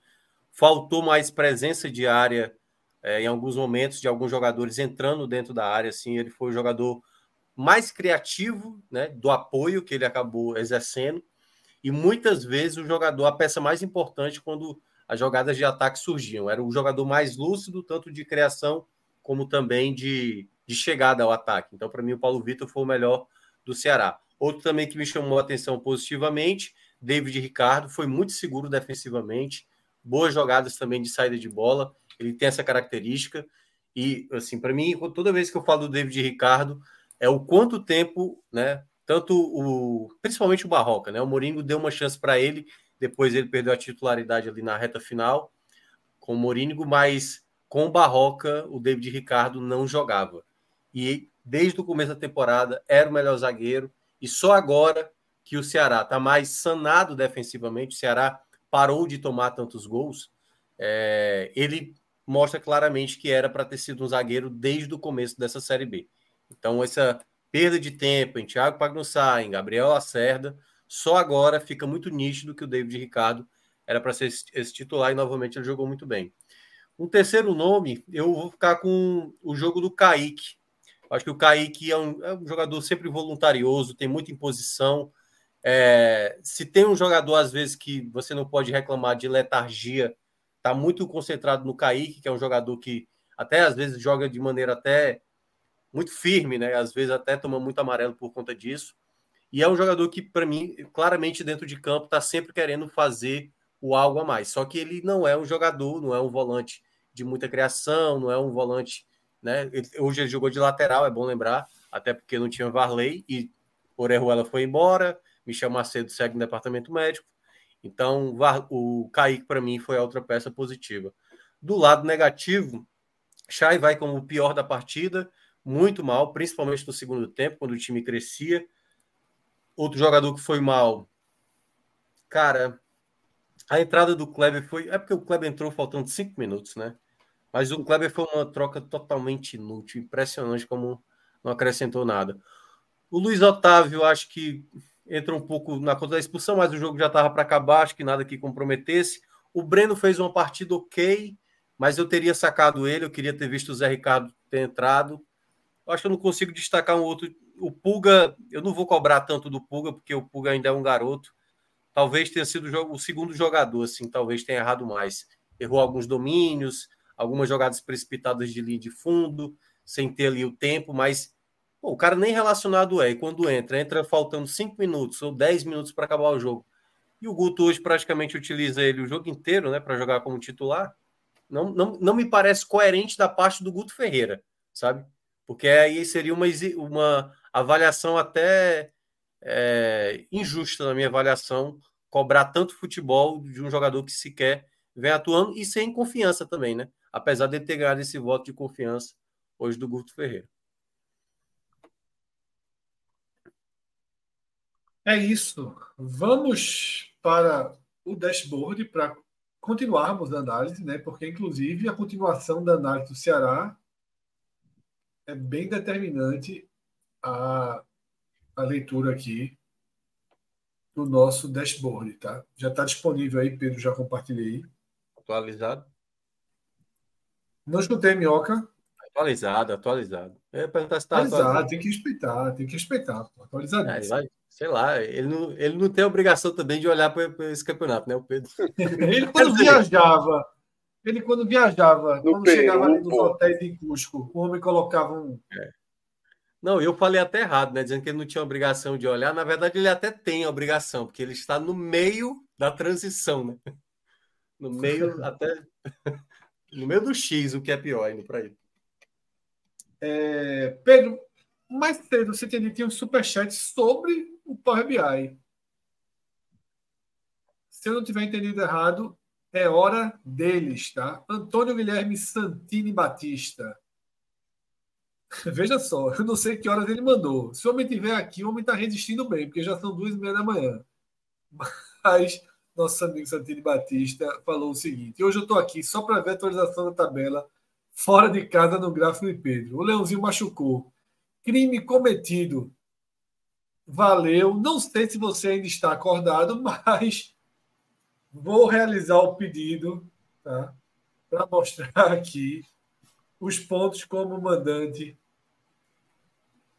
e visitante, para mostrar que o esporte já tem agora 32% dos seus pontos conquistados longe do Recife.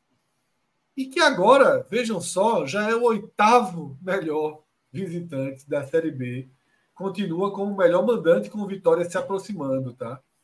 Mas equalizando um pouco, né, Cássio, essa, esse incômodo. Primeiro e oitavo já começa a ser um pouquinho mais aceitável.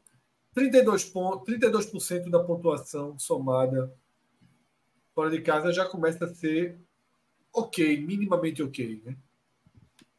Minimamente ok. Você foi preciso. Minimamente ok. Antes, antes era a categoria inaceitável. Você pode ter o décimo rendimento fora de casa, se dentro de casa você está mal também. Ou seja, sua campanha é ruim como um todo. Mas se você é o melhor mandante, você não pode, não, não, não, faz o menor sentido que você seja, que você se apresente tão mal fora de casa. É, ainda o esporte vai precisar de alguns resultados positivos ainda, mas precisava de um desse.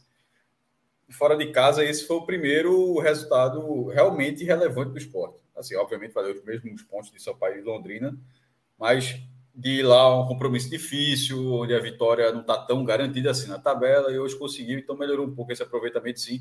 Não por acaso, não por acaso, embora esteja em segundo lugar, tem, a, tem pontuação de líder. Bastou um pouquinho, um pouquinho fora de casa, um pouquinho mais fora de casa, essas duas vitórias, porque essa, é, é, esse, esse, cenário soma com o de Sampaio Correia, né?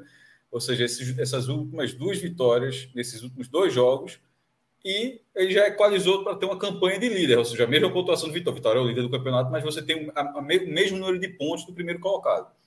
O que, que, é o, que, é, é o que faz sentido para um time que é disparado o melhor mandante do campeonato. Disparado não, já foi disparado, mas, mas que continua sendo melhor mandante. E ponto está aí na tela ainda é o décimo, tá? E ponto ainda é o décimo. Mas em aproveitamento já melhorou. Cadê, Mas cadê aí, aí, tem que falar, aí é o décimo, porque nesse caso pesa porque tem menos jogos. Exatamente, exatamente. Se a gente, assim que... como pesa contra o esporte, tem muito menos nesse caso, ele está em décimo lugar, por isso que o aproveitamento é importante, porque ali ele tem menos jogos do que quase todo mundo. E talvez esse jogo pode ser o da Tombense. Assim, ele vai equalizar a média contra o Guarani, né? É, na hora que é, a rodada 24, a gente sempre fala isso, né, Fred? Na rodada 24, aí vai ser a primeira vez nesse campeonato. Todo super, mundo... super raio-x na rodada 24. É, porque todo mundo vai ter. A gente vai olhar duas colunas, onde as duas colunas, os, todos os times vão ter Aliás, vai não vai ser o caso. É, não vai ser vai o caso. estar faltando a turma dos jogos a menos, né? É, o CR, o CR gols vai... de Santa Catarina. Aliás, eu até agora não entendi porque que a CBF não marcou para o meio de semana da Copa do Brasil. Também não entendi. Eu acho que vai ficar para a data FIFA, né? Porque só pode. É possível. E Antônio Guilherme Santini Batista estava aqui, tá? Resistiu e ficou para ver esse momento. Então, tá aí o esporte subindo degrauzinho aí na campanha fora de casa. E Renato Siqueira vai além e faz o seguinte: abre o dashboard de Pedro e diz: tem como não subir? Agora, só um, um, um ponto que a gente está falando desse negócio fora de casa, antes de responder essa pergunta de Renato, é, que a gente tá, já que está falando dessa questão fora de casa. O Ceará está um, três, quatro, cinco, é o sexto pô, fora de casa. O Ceará é o contrário. O Ceará vai lá fora de casa, ele, ele tem um papel muito decente, mas o, o, os jogos na capital do Ceará, é, até elas vêm minando completamente a chance do Ceará, né? Não é fora de casa. Décimo terceiro, Cássio. Melhor é. mandante.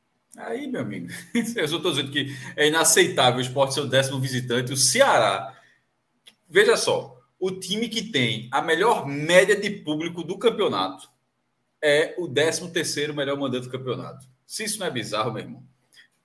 E olha isso aqui, cara. Alguns jogos foram de portões fechados, mas assim, mas na média de público, é a melhor média de público do campeonato, o time é o 13 terceiro. É, e olha isso aqui, ó. E olha isso aqui, ó. O quê? 47% dos pontos ganhos em casa e 53%. Sim, tem mais pontos fora do que em casa. É, veja só. Exatamente. Aí mesmo, é, acho que... É Parecido com o ABC, que é o pior, né? Não, o ABC, o ABC tem, era para ter duas tabelas do ABC, tá faltando uma coluna aí. Pontuação até os 44 segundos é. tempo e, com, Onde estaria? quando o jogo acaba. Porque, é porque Onde estaria o ABC? Mas, mas se, se, já está em quantos pontos perdidos? Eram Muito. 10. Já, acho que já é, passou de 10. Viu? Então foi para 11. Mas, perdeu um. mas eu acho que está sendo. Porque levou um gol na rodada passada também. Então acho foi. que já são duas rodadas. Não, foi 0x0, pô. Na anterior. Foi contra Vila Nova. É, Aí perdeu dois pontos. Também. É. É. Teve dois Não, contra o Vila e um agora contra o. Que, o que eu ia citar é que está acontecendo muito nessa Série B de gols nos minutos finais, né? Assim, o Atlético Goianiense está se tornando especialista em fazer gol nos minutos finais. O Vila Nova também já fez muito gol aí nos minutos finais. Então, o, o Ceará venceu, o Ceará perdeu também para o Juventude nos minutos finais. Então, está acontecendo de maneira recorrente. Seria até interessante depois ver aí quantos minutos, nos, sei lá, nos últimos 15 mais acréscimos, deve estar saindo uma boa parte dos gols da Série B. Não, tem saindo muitos, muitos, muitos, muitos. Eu, como bom secador que sou, tenho muita raiva. Eu tenho que, eu tenho que me dissociar disso. Minhoca. Ó, nesse fim de semana, para mim, o, o, o, pior do Vitória? Foi... Não. É... Chapecoense e Mirassol. Foi pau. Foi pau. Porque foi o jogo, porque era sozinho, 11 da manhã. Eu disse, é. ver esse jogo. Aí daqui a pouco eu vi 0x0, eu disse, porra, tá na Chape. É. Aí, meu irmão, aí começou com um golzinho que caiu que pé. Ah, criminoso, criminoso. É.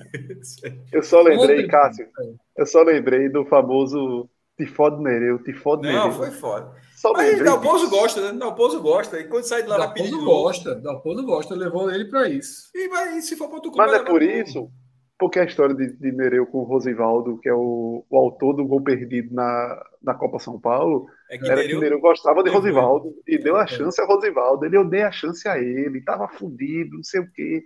Aí ele vai lá, bola cruzada na cabecinha para matar ele. Te fode Nereu, te fode Nereu. Minhoca, esse, esse é o caso não tem entendido, porque a cabeçada o cara, é 45 segundos do tempo isso. Para os esportes classificados, Copa São Paulo, ele perde o gol. Né, Copa São Paulo, não foi? Não foi? Copa, é, Copa São Paulo. Copa São Paulo. Final, quarta de final para ir para semi. É, um negócio desse aí, pum, te fode nele. De cabeça para cima. É... Tem um, um, um, ponto importante, né? Assim, cara, você falou da rodada passada, né? Que foi esse gol mesmo. Dessa rodada, eu peguei o telefone ontem, eu estava jogando, eu peguei o telefone um a um, 90 e pouco. Eu disse, meu amigo, estava tava conversando com uma amiga, eu falei, olha para isso. Toda vez que eu pego o telefone, chega a dar medo quando chega nos 90, porque vai sair um gol errado. Acho que era Mirassol e Havaí. O gol foi do Havaí. Eu disse, porra, finalmente foi ao contrário e tal, e fui jogar. Quando eu peguei de volta, 20 minutos depois de ter acabado o jogo, que eu abri 2 a 2 Eu assisti esse jogo, jovem. Veja só. Aí um gol. João, Deus sabe. De Deus, João, Deus, né, Deus não é tu, não. Deus é. Estou falando do meu teto aqui. É Deus sabe, né? Tu que eu estou falando do meu teto. É, meu irmão, Deus sabe que quando saiu o gol da Havaí, aí eu, fiquei, aí eu disse, pô, será que vai ganhar? Aí o cara da Havaí cometeu a foto e disse, tomou o gol agora, meu irmão. Deus sabe quando tô. Que aquele ah, falar de quando acontece é bom demais. Eu, meu irmão, na hora que eu vi a foto, olha a foto que o cara faz. Que foto, pô? Foi um golaço. Mas, meu irmão, o jogo tá ali amarrado. Aí os caras cometem uma foto assim, um passo na frente da foto, tipo, é aquela que o cara vai encher o pé, se bater na barreira, passar e tal, mas assim, que naquele momento não cabia, pô. Tu faz um gol nos acréscimos, não existe assim. Foi uma, foi uma, uma, uma cagada, mas obviamente sem, que, sem ser sorte, cagada de, de, de besteira mesmo, que o Havaí fez monumental. É, então é isso, tá vendo? Né? Assim, eu tô, tenho que largar o Mirassol. Não escutei, Cássio. Não escutei a pergunta. Uma vez o Mirassol, tô dizendo, tenho que largar o Mirassol, porque agora que eu me dei conta que foi do é, e esse não, jogo. Os dois foi com Mirassol.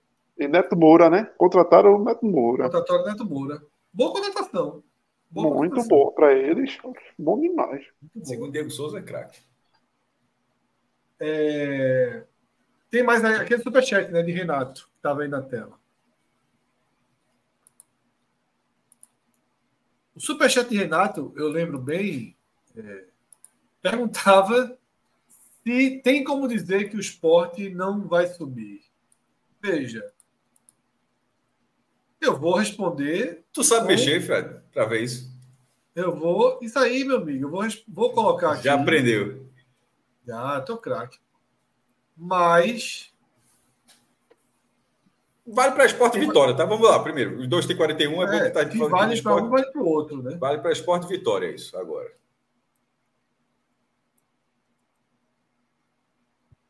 Você ligou, pô?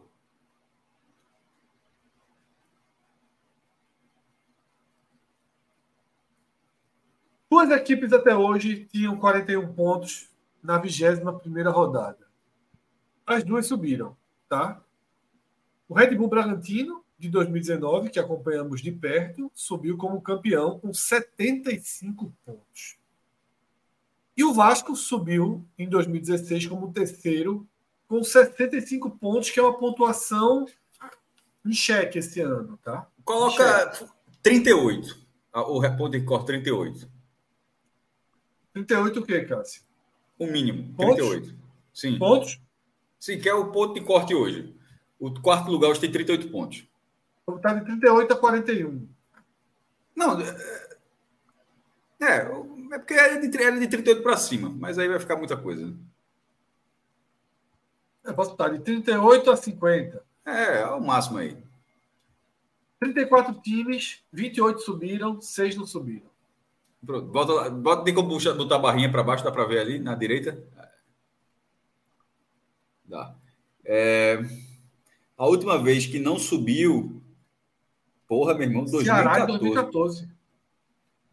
57 pontos, né? Mas veja só, vi, oitavo lugar, né? O cara, tipo, não é que não sub, é, é, é, o que a gente fala, é desligar o motor, né? Desligou o motor. Desligou o, motor. É, o cara tá nessa situação agora, terminar em oitavo lugar. Agora, veja só, dá, e, e desses exemplos aí, eu diria que são dois exemplos, na verdade. Coritiba e Ceará. Porque os outros exemplos, com todo respeito, naturalmente, Joinville, Vila Nova, Paraná e talvez o próprio Criciúma, que seja muito tradicional, mas eles têm um, um, um perfil de clube menor. Então, com mais dificuldades, assim, tem, que tem assim, que, que jogam. Não sei se você está entendendo o que eu estou querendo dizer, Fred. Assim, que. Sim, sim, sim. E até o Coritiba, talvez. O Coritiba também tem um perfil maior do que o Ceará, naturalmente. É, talvez. Mas eu acho que depende do momento. Por exemplo, em 2007, o Criciúma ele tinha um peso mais significativo, eu acho em 2007. 2007. Por exemplo, naquela, em 2007 o Criciúma valia mais que o Ceará. Vindo, ele, ele tava, não, o Criciúma estava vindo da Série C, pô. Eu sei, pô, mas é um clube mas que... Você, mas, pô, você, mas, veja, pô, estava vindo da Série C, o Ceará não estava, nunca foi nem para a Série C, pô. Eu sei, mas é porque eu não estou olhando dessa maneira. O Criciúma não, sempre mas, naquele, mas eu estou falando naquele momento. Veja, o Criciúma é, estava é, vindo naquele momento da Série C. Naquele, mas naquele, o Criciúma sempre foi uma equipe muito volátil, né? Nunca ficou tanto tempo numa divisão. É o recorde só, do né? Brasil. É, é, é, é, a que mais faz ABC, CBA e tal, é. direto. E, e o, o, Ceará, em 2014, ele tinha caído né, em, 2000, em 2012 para a Série B, e ne, nesse ano, até se fala muito, né, depois da eliminação da Copa do Brasil, foi o, o grande. Até o Sérgio Soares chegou a falar, dizendo que dizia que o grupo ali acabou se perdendo, tal, desconcentrado, mas é considerado assim uma das. Até porque esse Ceará de 2014 jogava muito mesmo.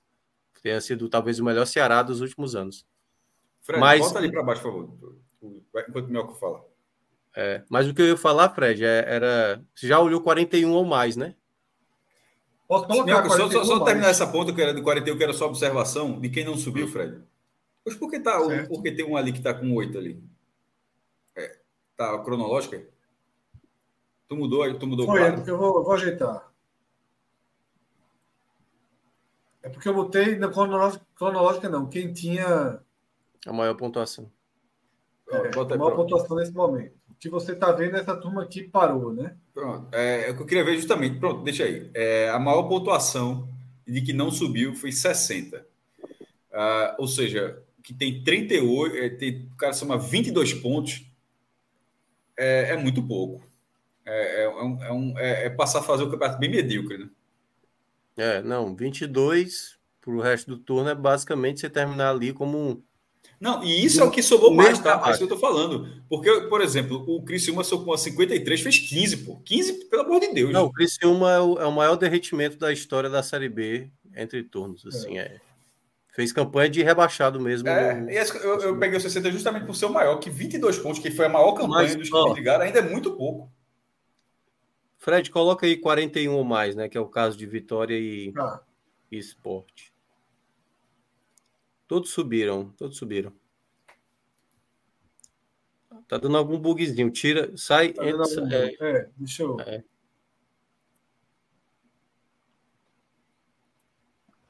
Quebrou, né? Como dizem. Fred quebrou. Pronto aí. 12, 12 equipes, Minhoca. É, todas, todas subiram. subiram. A que fez menos pontos fez 65. Pois é, vamos, tinha... vamos, lá. duas formas de se analisar, né? Para quem for o rapaz que mandou a, a, pergunta que agora esqueci lá do Dash, Dash Bird, né? Ele botou lá Dash Pássaro, né? É, ele, ele perguntando essa questão da pontuação, claro que tem que olhar essa questão da pontuação, mas sempre eu tô agora. O bom da gente sempre fazer várias análises, que a gente vai também se acostumando a ter até a ponderação. Porque quando a gente olhava só aqui, pô, a pontuação na tal rodada, tantos subiram, tantos caíram. Só Alguns programas tem... atrás, Mioca, a gente desfilou razões para o acesso Isso. próximo do Vila Nova. Desfilamos razões aqui. Foi. Só que uma coisa que eu falei no raiz anterior, aliás, no raio-x anterior, é que, tudo bem, tanto Vitória quanto Esporte, a gente poderia estar dizendo, então já subiram as duas equipes. Só que a gente está falando de um campeonato onde a pontuação está elevada e a diferença Exatamente. De esporte vitória para o quinto colocado não é tão grande assim. E aí eu vou pegar o caso do Criciúma de 2007, exatamente o tal Criciúma. O Criciúma, na 22 rodada, que é a próxima que vai ter da Série B, ele tinha sete pontos de vantagem para o quinto colocado. Sete pontos de vantagem. Como o Cássio falou, realmente o time derreteu, né? Em 2007, o time do Criciúma fez uma campanha de rebaixado. Então, coloca aí, 22 rodada, Fred. De 2007. Aqui tá. É, tem que colocar Plantão, os dois. Fred. Oi? Plantão. Plantão? Sim. Chegamos a 18.900, né? O grão e grão estava 18.800. Eu só não estou conseguindo tirar aqui, Minhoca, esse negócio de casa e fora. Pronto, consegui. 18.900 inscritos no canal, só para deixar claro. Aí, ó, o Criciúma com 41 aí. pontos, tinha 7 pontos de vantagem ao final da 22 rodada que é a próxima rodada de 2023, né, que a gente vai, vai ter no final de semana, e ele conseguiu não subir. Ele conseguiu não subir. Então, assim, tem a questão da pontuação, tem a questão da distância, que o quinto colocado tá para quem tá. A gente está pegando essa análise de esporte de, de vitória. E, obviamente, não dá para fazer, eu acho que outra pessoa tinha comentado, né? De fazer um campeonato tranquilo. Agora é só manter. O manter é manter uma pontuação boa ainda, entendeu? Altíssima. É, base... Somar 15 pontos que o Criciúma ah. somou, meu irmão, pelo amor de Deus. É. Irmão, 7 pontos aí. Eu quero perder, ele pode tirar 7 pontos, mas assim, só somar, só somar 15 é, é, é muito grave. Atendendo ao pedido aqui de Denis Tricolor, né? O cara tricolor, 2h50 da manhã, meu amigo. Merece atender todos os pedidos dele. Não, mas está sempre aqui, viu? Perturba que só porra. Não, não é coisa que perturba ali no chat a galera. O bicho é bom de debate. Ligado, pra, é cri-cri pra caralho. e ele, e ele pede pra ver o Náutico, tá? Aquele de Náutico de 2021. Que derreteu. Que nesse momento já estava em derretimento. É. Tá? Já, já tinha turno, 35 né? pontos. É. O começo do Mas veja, veja o CRB. Quem derreteu aí foi o CRB, então, 40. Veja a campanha do CRB como é boa. A gente colocou, a gente botou o sarrafo de 41 mas perceba ali que o CRB estava com 40, viu? Mas ali era a 22 segunda, 22 tá? segunda, primeira, é. 37. É. Ah, eu tinha visto o Foi mal. Eu tinha Não, é. Eu, eu, eu, só, eu, só, destaquei, cara, a 22 rodada, porque é a maior distância de alguém que estava no G4 para o quinto colocado e que deixou escapar é, esse tipo acesso. que a gente fala da primeira divisão, né? Isso, divisão, exatamente, 11, exatamente. E aí, nesse caso, são sete. A maior distância foi essa. Guilherme Barbosa Guilherme Barbosa está pedindo para não esquecer o superchat dele. Eu não esqueci, não, Guilherme. Mas. Veja só, do um ano passado, mais pra, ó, mais pra é, do ano, Fred, do ano passado. Certo. Só o Coritiba, deixa eu ver aqui pelo número de vitórias. Só então, é, isso, ano retrasado. Isso é 2021, tá? É. Ah, então, mas nessa essa tela que a gente está vendo, nessa tela que a gente está vendo, só o Coritiba estaria no G4 hoje. O Goiás estaria fora. A gente, pode ir, a gente pode ir para a nossa clássica, né? É, dá para ver todo mundo, né? Essa, Essa é boa demais. Essa é boa demais. Que a gente vê todo, todo o, o cenário, tá? Nesse momento, Cássio, está aqui, ó. Segundo colocado com dois pontos acima da média. Terceiro, dois pontos acima. Quarto, dois pontos acima. Quinto, dois pontos acima. Aqui é que é assustador. Sexto e sétimo, três pontos acima. Oitavo colocado, quatro pontos acima da média. É loucura, pô. Irmão, veja só, o oitavo colocado pode entrar no G4, pô. Em uma rodada. É. Sim. Cara, o, o, o, o, quarto lugar pode virar. Não, pode virar o líder? Acho que não, pelo número de vitórias, né? Acho que não. É... Não, não pode. O terceiro pode. Eu acho que o, o, grande detalhe dessa Série B é porque várias equipes estão conseguindo ter boas sequências. Até quando dá oscilada, o caso do esporte, né? Terceira vitória seguida. O Vitória vinha numa sequência bem ruim. Acho que nos últimos 15 pontos somou 13, né? É... Aí o Vila Nova vinha numa e ótima nem sempre jogando bem, né, Minhoca? E o, e o Vitória nem sempre jogando bem. Algumas Não, vitórias, a, assim, os triunfos bem na, aqui, na conta. Que há uns, há uns dois ou três raio-x, Cauê. Não tem time assim que está conseguindo vitória sobrando, sabe? Com, é, o da Chapecoense com gols 43, gol do, é. do ABC com dois gols nos acréscimos, assim, mas ganhou. É o time que tem mais isso, vitórias no campeonato. Então... Perceba, Ceará e Atlético Goianiense não conseguem isso, pô. Não o Ceará empatou com o Ituano. O Atlético Goianiense perdeu o jogo aí. Só que no primeiro turno, só no primeiro turno, uma hora isso fez falta ao Vitória. Só que o Vitória foi se reforçando, mudou o time, mas, por exemplo, é.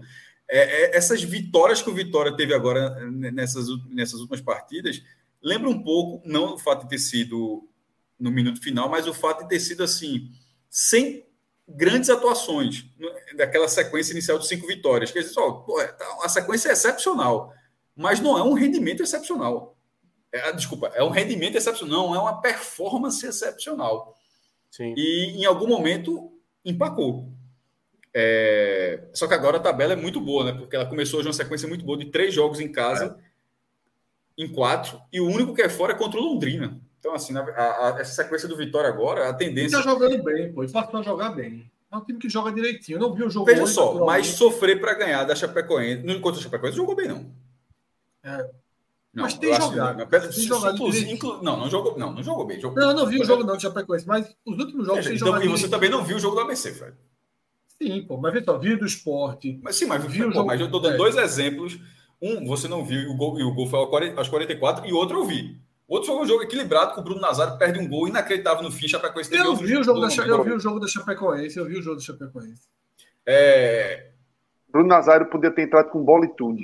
fez tudo, o cara só, o cara só, o cara só a barra. E nesse caso do Vitória agora, se nessa sequência, né, esse quadrante aí, a chance do Vitória não ser líder, para mim, é irrisória. É. Irrisória. Chance, é a chance de abrir Não, líder, líder ele é, tá? Ele já ele, tipo, ele assumiu a liderança hoje. O Novo Horizonte assumiu a liderança hoje. Mas eu digo, antes desse jogo, tirando esse jogo de hoje, era contando sem essa rodada de hoje, ou seja, quando o campeonato estava com 20 rodadas, aí eu estou dizendo o seguinte: quando estiver, o campeonato estiver finalizado a 24 rodada, a chance do Vitória não ser líder, para mim, é irrisória. É. Daqui a pouco a gente até vai para aquelas sequências de jogos. Mas aqui, uma coisa importante, Minhoca, é... 21 rodadas, tá? A gente está desde a quarta rodada, terceira, quarta, quinta rodada, falando de 2012. Do medo, do temor, das coincidências, da aproximação que 2023 demonstra ter com 2012, que é aquele ano que 71 pontos o São Caetano não subiu. Repito, o São Caetano não subiu com 71 pontos. Nesse momento, 2023 tem o seu quarto colocado equivalente ao de 2012 e ao de 2014, tá? E ao de 2014. Porém, tem o quinto colocado, que vale muito para essa conta, menor do que o de 2012, apenas um ponto, e equivalente, e equivalente ao de 2008. Tá? 2014 e 2008 foram campeonatos. Eu vou colocar aqui a 30 Fred, só antes de mudar essa tabela, antes de, clica não, clica não, clica não, rapidinho. O sexto lugar hoje tem dois pontos a menos do que o líder de 2006 2007. É. Eu vou botar aqui a 38 rodada para a gente ver como acabou 2014. Veja só. Com 72 pontos subiu. E nesse momento do campeonato, o quarto tinha 38. Ou seja, 2014, as últimas 17 rodadas levaram para a normalidade. Em 2008, está aqui 2008, 73 pontos subiu, mas poderia ter subido com 59. Tá? As últimas 17 rodadas levaram para a normalidade. É sempre bom deixar claro, para quem estava no G4. Até porque se o, se o, o sexto faz 59, sim, sim, ele não claro, subia. Né? Claro. Né? É. E 2012 foi mortal até o fim.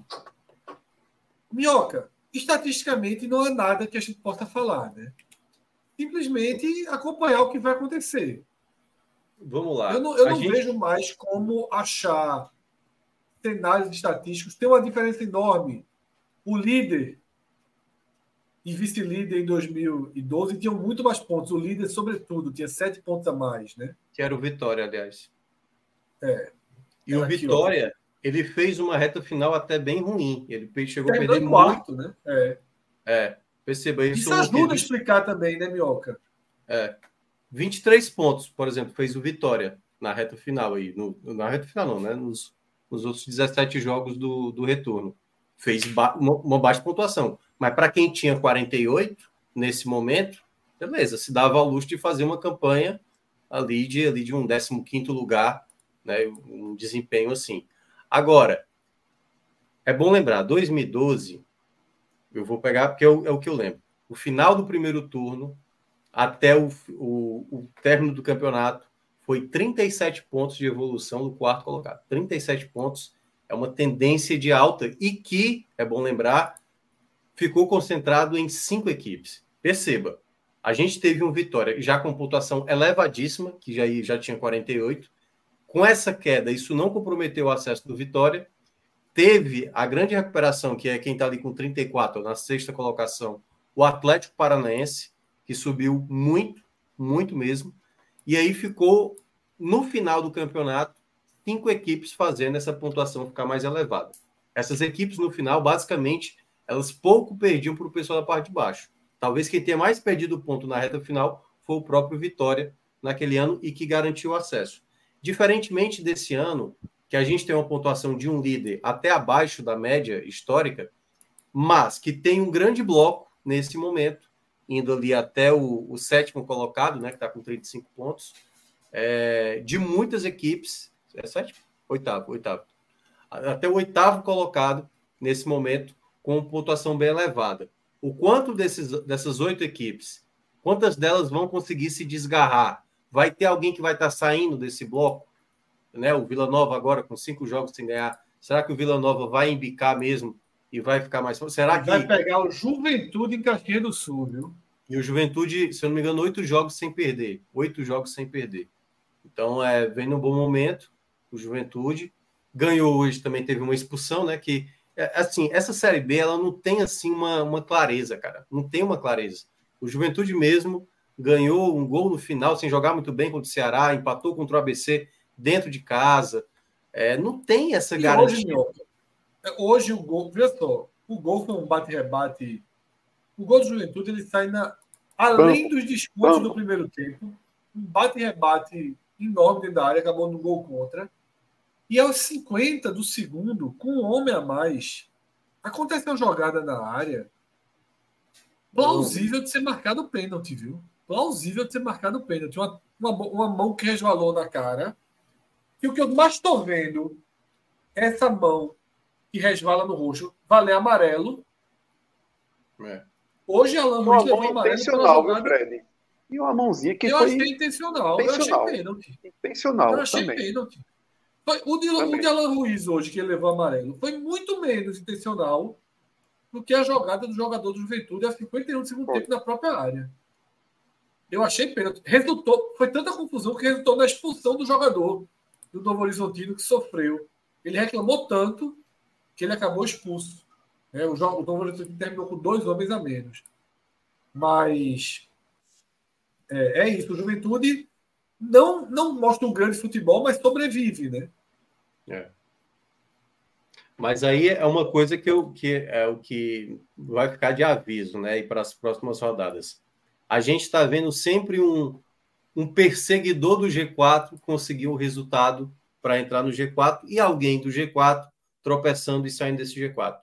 O esporte já saiu desse G4 em um determinado momento. O Vitória já saiu. O Criciúma já saiu e já retornou. O Vila Nova está saindo agora. O Novo Horizontino tinha saído e já retornou. Então, por estar tá tendo sempre essa compensação de um saindo e o outro entrando, essa pontuação está subindo. Já subiu uma, de maneira mais forte no começo do campeonato. Ainda está elevada, ainda está elevada, mas o fato de estar tá sempre alguém né, ali, sempre entrando e um, e um outro saindo, isso faz com que essa pontuação ela tinha até estabilizado na rodada passada. Qual é aquela lá, é, Fred? Que é da... Minhoca, mas outro dado que mostra bastante isso é aquilo que o quinto, o sexto, o sétimo e o oitavo estão com média muito. Já todo mundo do, do segundo ao oitavo está com média histórica maior do que a média histórica, mas com o quinto, sexto, sétimo e oitavo com média ainda maior do que a do G4. E só o primeiro com negativo, ou seja, o primeiro está aqui e está todo mundo tá tudo muito embolado. O cara pode, o cara pode ser líder é. ou não está no G4. Assim, é, em duas rodadas pode mudar a vida completamente. Vila Nova era, ela é líder, o Novo Horizontino é líder, saiu, o Criciúma já foi segundo lugar, saiu, voltou agora, o esporte já, oscilou nisso, como tu falou. É, é, é uma eu, maluquice, por isso a importância de Esporte é. Vitória conseguirem ter tido cinco pontos nessa rodada. Não, e eu acho que é o momento propício para os dois, né? Porque eles estão numa boa sequência nesse exato momento e eles estão agora conseguindo algo que é raro nessa Série B, pelo menos se a gente contar talvez as últimas 10 rodadas, que alguém conseguir ter uma folga no G4. E perceba, é uma folga de uma rodada, viu? Se, se já não ganhar a próxima rodada, já volta de novo. E esse, gráfico, esse gráfico que a gente está vendo é justamente sobre isso, tá?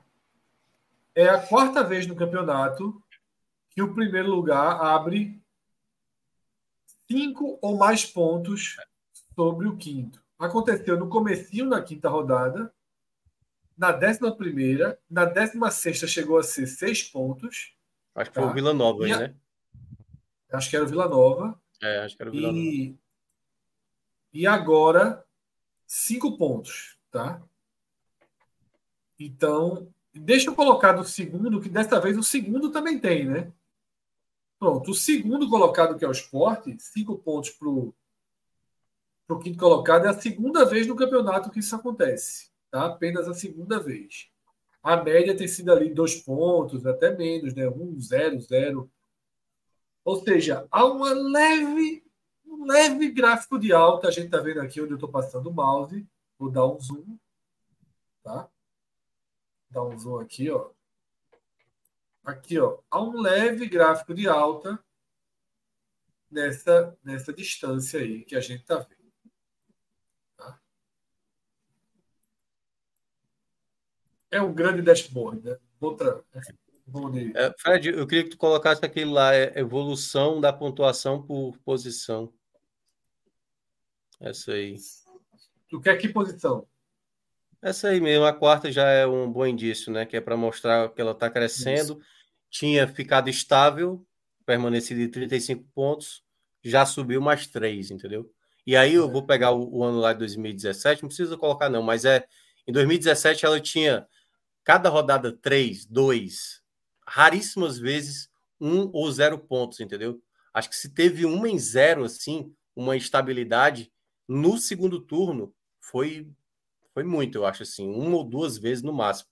É, mas era sempre assim, crescendo 3, 2, por isso que ela cresceu 37 pontos no retorno e deu a tal pontuação de 71 subindo e 71 também ficando de fora. Coloca o quinto colocado aí também para ver como é que tá o, a evolução.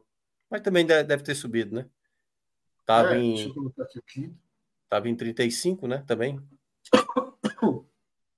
A grande questão é porque, como são equipes que estão muito próximas, se tiver um confronto direto, e vai ter, acho que na próxima rodada, né? Ela subiu um pontinho aí. Tem Esporte Novo Horizontino, Juventude e Vila Nova na próxima rodada. É. é. aí já começa a ter trocação e aí isso faz com que a pontuação cresça, né? Ou do quarto ou do quinto, pelo menos. É. O quinto está é. um pouquinho abaixo do máximo, mas ainda bem acima da média histórica. O máximo é a linha verde a média histórica a linha branca e o mínimo a linha vermelha. Né? É uma Mas perceba que, que ela tá... tinha dado ali, ó. Ela subiu três vezes, três, três, três, depois um, depois um. É. Mas ela não para de subir, né? O ideal Agora, nesse momento. Para quem está no G4 é sempre tá torcendo para que ela fique estabilizada ali, 1-0, 2 no máximo. Então, Mioca, realmente não temos do que responder, né? Assim, em relação à garantia de 71 pontos, é o jogo jogado. Há o risco, Pode... o risco é, existe. É, podemos começar a ter um indício, apenas um indício, de que Vitória, até pela tabela, que é o que a gente pode mostrar para terminar, né, Fred? Aquela tabela de blocos, Sim. o Vitória é, tem uma tendência de, de aumentar essa pontuação. Tem. E o esporte pode ter uma tendência a trilhar aquele time que a gente olhou no primeiro semestre. Talvez não com aquela tamanha intensidade também, porque os jogos eram de um outro nível, né? Mas pode é. ser que o esporte também consiga manter uma boa sequência. Um pouquinho mais para duas... frente. Né? O esporte é. tem uma facilidade daqui a algumas rodadas. É, é, até porque a gente tinha falado que esse bloco era mais complicado para o esporte. Mas a gente pode ver, por exemplo, algo começar a se destacar, né? Chamar a atenção podemos, ali de um. Podemos. De um de Antes da gente chegar lá, Mioca, antes da gente chegar lá, faltou algo importante aqui, que é o, o outro lado da moeda, né? O Ceará, né? Com o Ceará que precisa dar aí a remada. O Ceará chegou só agora. Quando o Esporte e Vitória ultrapassam a barra dos 40, o Ceará chega à casa dos 30 pontos, né? Isso. 18 equipes, nenhuma subiu. Porra. Mas lembrando, ah, gente, uma, teve gente caiu com menos que subiu, certo? Uma Como caiu. é, Mioca? O teve gente foi com menos que subiu, só para lembrar. Sim, tem, a gente vai ver daqui a pouco. Mas é, só para deixar claro, com 30, com 30 ninguém subiu, né? A melhor colocação foi um sexto lugar. Isso. e veja só, aqui, sexto ó. lugar quer fazer de 58 pontos. 28 pontos em 17 jogos. Que é muito ponto, viu? É, Olha, por, um caiu, né? E o melhor foi quinto, cara. O melhor foi quinto. o quinto aqui, 62. Não... Ah, tava passando bater, desculpa. É, então seriam quantos pontos? Pior ainda. É... 32, 32 em 17 jogos. Exatamente. Meu amigo, quase uma média, uma média quase de dois pontos por jogo. É. Veja só, é ritmo, Faz uma conta. É de campeão. 26, Exato. viu, Fred? Pode colocar aí, é o mínimo, 26. Mas pode colocar também, 25. Mas Olha, olha só, isso, isso numa campanha de 38 rodadas é 71,5. Tá? Soma, esses 32 pontos que o Ceará somaria para ficar com esse quinto lugar aí, seria como se numa campanha de 38 rodadas, essa regularidade seria uma campanha de 71 pontos. Arredondando para baixo. Agora, para dar esperança, se com 30 nós não temos nenhum time. Se a gente colocar. Bizarro, né? 25 a 30, a gente tem. Com 26, com 28. É, esse, veja né? só, esse Havaí de 2016. Mas o Havaí de 2016 ele vai sempre distorcer muito. É. os caras saem de 26 para 66, pô, 40 pontos. Pô. É. Puta. Mas, aí, aí, mas sabe, por que, sabe por que é, distorci, é uma distorção? Porque mesmo no cenário, internamente no Ceará, considerando todo o cenário máximo possível, eu acho improvável que alguém na comissão técnica, na direção do Ceará, jogador está falando meu irmão, se a gente fizer isso, dá para somar 40 pontos ainda. Tá ligado assim? É, mas ninguém, ninguém pensa nisso agora, não, Cássio. Ninguém não, pô, mas assim, ó, fazer, precisa é... em 40 pontos. Que não vai Isso é uma, eu estou dizendo que isso distorce. Não precisa fazer nada disso, Mioca. Mas assim, esses 40 pontos do Havaí, diz, ah, já teve um que subiu mas ele sobe numa distorção de campanha. Como de 2012, de uma forma geral, uma distorção. 40 pontos em 17 jogos é uma distorção. Tipo, se, se isso, a única, supondo que isso nem fosse, tem, outro, tem mais dois exemplos ali, mas supondo que o Havaí fosse o exemplo, ele é o exemplo que, na verdade, deixa você com aquela cara, é, meu irmão, não vai dar não. Porque para fazer 40 pontos aí, não sei como é que esses caras fizeram, não. É, é porque eu estou falando mais internamente, né? Como o Ceará, obviamente, tipo, o Guto, a cada entrevista, disse ainda não, não estamos desistindo, até porque ainda vai ter mais 17 rodadas, mas cada vez mais vai ficando mais complicado. E eu acho que tudo vai depender muito desse, desse dessas próximas rodadas. São rodadas onde, se o Ceará não faz a sequência de vitórias agora, aí realmente eu considero praticamente inviável o acesso. Porque é, a, é a, agora, nesse caminho que a gente pode imaginar. Pô, esse Ceará, que entrou com o status de favorito, Se ele não consegue uma sequência de vitórias agora, é porque realmente ele não, é, ele não tinha condições nenhuma de subir. Porque... Inclusive, vai estrear a cavalaria, né? É, exatamente. Possivelmente. Oh, uma pergunta interessante aqui. Que, que, mas só o ponto, Cássio, só para não passar. Mas é sobre isso, pô. Não, mas só para não passar mesmo a análise. Dos três que subiram, tá? Com 30, com abaixo de 30, dois deles despreze, tá? América com 61 e Figueirense com 60. Por isso que eu tô. Esse é, por isso que eu tô. Veja só, eu nem citei os outros dois. Resta o Havaí. Eu, veja só, perceba que eu disse que tinham três, mas eu só fiquei focando no Havaí porque os outros dois tinham uma campanha que eu acho que não, nem adianta para essa temporada. A do Havaí, a, de, a 66 pode, pode é, talvez, talvez dê, mas, mas somar 40 pontos é um absurdo. Agora, ó, era, é, tu já fosse para esse quadrante, Fred, era, queria só voltar ali. Que, mas o que é? Diga aí qual é a pergunta. Não, era, era, era a fala de, de Eupídio. Para quem está fora, é melhor torcer, que é, porque estava falando do Ceará, por isso que tinha a ver com aquilo. Para quem está fora, é melhor torcer para esporte ou vitória de desgarrar. Talvez seja, é o que a gente falou até no começo, Minhoca. Sim. Nesse momento, veja só. É, o Ceará não dificilmente, se, se, o Ceará subir, ele dificilmente subirá tomando a vaga do esporte ou do Vitória. Porque tem 11, já tem 11 pontos entre eles. assim. E se você considerar, ó, mas tem, são, são quatro que sobem, se o Ceará ainda pode subir em vez do Ceará, isso para o torcedor não vai mudar nada. Só o cara pensando assim, o um jogo, assim, na, na, dentro da pergunta deu, deu que eu acho que é isso mesmo. É mais lógico o Ceará começar na hora que vier um confronto direto, ó, o cara é esporte. O cara é vitória. Total, confronto. Não, qualquer jogo, momento, qualquer jogo de esporte ou vitória, com times que estejam entre o Ceará e o G4, não, porque geralmente a gente pensa assim, é melhor empate, que segurou. Nesse momento é melhor aceitar que o esporte e vitória é, já foram. Dois já foram. Assim, pensar que só existe duas vagas. Não, Pro Ceará. É, assim, é, pensar que só tem duas vagas. É, eu não sei, eu não sei ainda, ainda quanto o Vitória. E até porque também está muito, muito próximo ainda para a gente ter. Se o Vitória tropeçar. Assim, a tabela é muito boa São do Vitória. Pontos, vai... É, eu sei, eu só estou dizendo. O Vitória, daqui a três rodadas, o Vitória vai ter mais do que isso ainda, inclusive.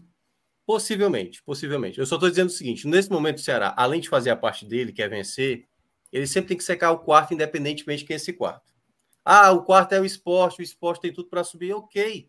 Mas tem que secar o esporte naquele momento, se ele for o quarto colocado. Mas Hoje, perceba que, Ceará... mas perceba que é, o esporte não, nem esporte nem vitória serão quarto colocados na próxima rodada e talvez já não seja na outra rodada. Eu estou então, dizendo isso, nesse contexto geral. Mas não, mas vamos, mas tem um exemplo, mas tem um exemplo agora. Mas tem, veja só, um exemplo. O Novo Horizontino não é quarto colocado, o Novo Horizontino é o terceiro colocado. Esqueça o quarto. O Novo Horizontino é, é o terceiro. O jogo é esporte Novo Horizontino. O Ceará deveria. Para o Ceará é melhor, não, já que o esporte tem é melhor, não, é melhor vitória do esporte do que o empate. Não, isso porque, é veja, tirando até. A gente tava, porque no cenário geral, se tivesse mais próximo, se, se o Ceará estivesse mais próximo, o melhor seria o empate. Mas nesse momento é bom o cara aceitar, dizer, ó, esse já foi. Não, eu sei. O que eu estou dizendo é o seguinte: se fosse o contrário, o Novo Horizontino em primeiro e o Esporte terceiro, como estava na rodada passada, e fosse esse confronto, o Ceará talvez torcesse para o Novo Horizontino ganhar. Nesse momento, o Ceará só olha para essa pontuação do quarto, ela não pode mais estar crescendo. Como, por exemplo, o Ceará empatou com o Ituano, a diferença fez foi diminuir.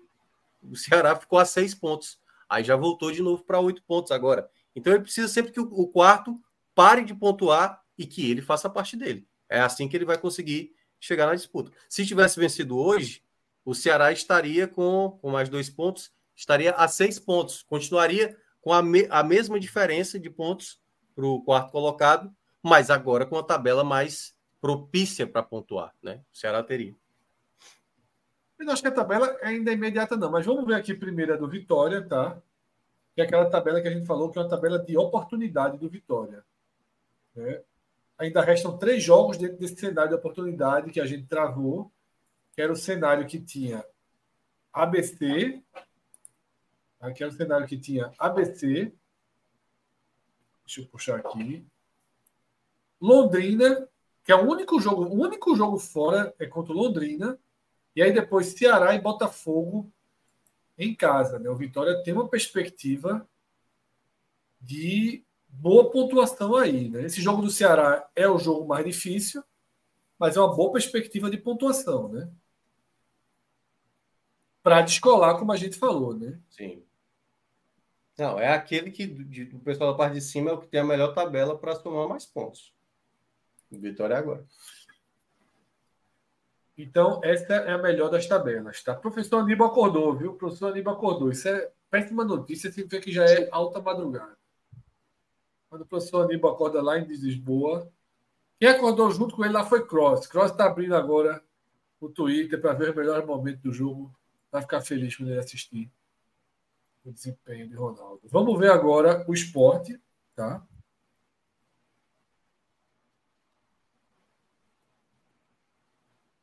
Que está Passou um dos jogos complicados da sua tabela, né? mas ainda vai equalizar ali na 24 rodada né? contra o Guarani. É quando o esporte equaliza a sua tabela. Né? Mas, mas a atual sequência já é uma sequência muito boa. Né? O esporte, esse jogo do Vila Nova, ele clareia um pouco, até porque agora o esporte vai para dois jogos de oportunidade um confronto direto contra o Novo Horizontino, porém na ilha, e um dos jogos fora mais ganháveis da Série B, que é contra o Tombense. Né? Então, o que era um cenário difícil, o esporte pode aí desenhar nove pontos, por exemplo. Né? Não, não seria. Segunda-feira era muito distante. Oi? Nesse bloco ainda terminar com mais nove? Não, já fez os três, né? Somando com os três, bloco dos quatro jogos, três, né? né? Consegui ah. mais seis aí nesse bloco, né? É. Segunda-feira a gente estava falando em ser bom seis pontos, agora a gente já pode. É que para não confundir, no bloco 4 a gente estava falando seis pontos, mas era a partir do Vila Nova. Só para. A partir do Vila Nova, nesse né? quadrante do. Não é seis, pontos, seis pontos no bloco 4, não. É, seis pontos no, no quadrante dessas três no partidas fora e um em casa.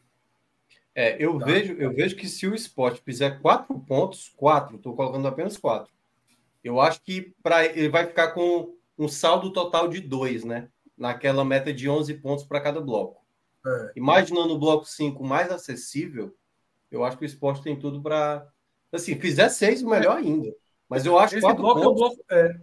Esse é o bloco de sobre... Mas mais quatro Esse... pontos eu acho que já estaria bom, viu, Minhoca? Porque é isso que eu acabei a de conta, falar. Quatro pontos é. eu considero ideal. É, então, a, a, conta, a conta era mais ou menos essa. Não era ganhar do Vila Nova, era ganhar do, do, do Tom Benz, mas pelo menos empatar com o Vila Nova e tentar ganhar do. do... Segunda-feira a gente se levou 50%, né? É, a gente falou seis, exatamente, era. A gente falou seis. Foi. Não, vocês falaram, gente... aí ficou meio assim, a maioria, eu achava que era pouco, assim. Mas é, sendo o mínimo. Se negócio nas seis, mas eu considerava seis o limite da de sobreviver, sabe? É, mas é porque com essa Vamos vitória lá. no Vila já passou a ser, se, der, se for seis pontos, é porque deu muita coisa errada aí. É, é porque é, assim. seria a, sete, a, pelo menos. O... É porque a vitória do Vila talvez a gente não contasse com ela, né? Talvez o empate. Não contando. Exatamente. É. E aí, a partir de agora, se abriu oportunidade. Foi o que o Cássio falou no começo da live, né? Agora, empatar com o Tom Benz, não. Agora é vencer o Tom Benz fora. O do Vila Nova é pagar o Tom Benz também fora.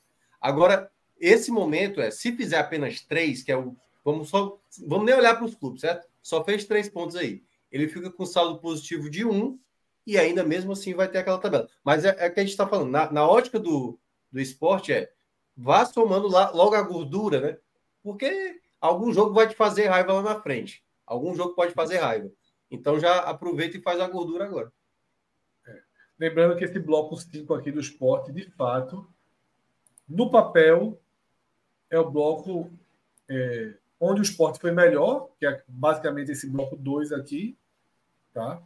Esse bloco 5 aí é um bloco de oportunidade do esporte. Tá? Vamos fechar com o Ceará. Vamos fechar com o Ceará. Que está nesse momento precisando da arrancada. Mas aí tem o Vitória no meio do caminho, né?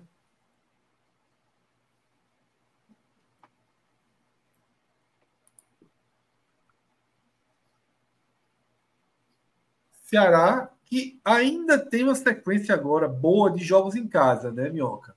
Dos próximos, dos próximos seis jogos do Ceará, quatro são em casa. É. É, para mim. São todos esse... eles bem ganháveis, né? ABC, Ponte, Criciúma, Londrina, três deles são contas de luz. O, o Criciúma com um grau a mais de dificuldade. Fora de casa, também se obrigação de ganhar também. Esse jogo do Vitória, que é o único descartável aí da lista. Ou seja, o Ceará entrou no que você está batendo nessa tecla, né? É hora de ganhar cinco joguinhos de Stacy, é hora de fazer 15 pontos e voltar para o jogo agora, né? É, o Vitória conseguiu uma sequência de resultados positivos, o Novo Horizontino conseguiu, o Juventude está conseguindo, mesmo sem jogar tão bem. O Ceará pode fazer também, certo? Ele pode fazer. Se ele vai conseguir ou não, vai depender da própria competência dele. Mas que há um cenário de uma possibilidade de sequência de resultados positivos, isso pode acontecer. Hoje, por exemplo, poderia ter saído vitorioso jogando lá no Brinco de Ouro da Princesa. Houve um determinado momento para isso. Só que as circunstâncias da partida, certas escolhas, isso não aconteceu. O Ceará agora ele não tem mais o direito de errar. E se por acaso, e eu acho que isso não vai acontecer, o Ceará mesmo jogando bem, jogando mal, tem grande chance de ganhar do ABC. Mas se não vencer o ABC, aí eu já digo que é aquela situação onde não vou martelar a situação, mas pô, se não ganhar do lanterna do campeonato, uma equipe que toma gol todo jogo, aí praticamente você está dando adeus a qualquer tipo de acesso. É por aí mesmo, tá? É... Vamos aos superchats que ainda não entraram. Tá? Tem aquele de Esporte e Vitória, José Rafael Sobral.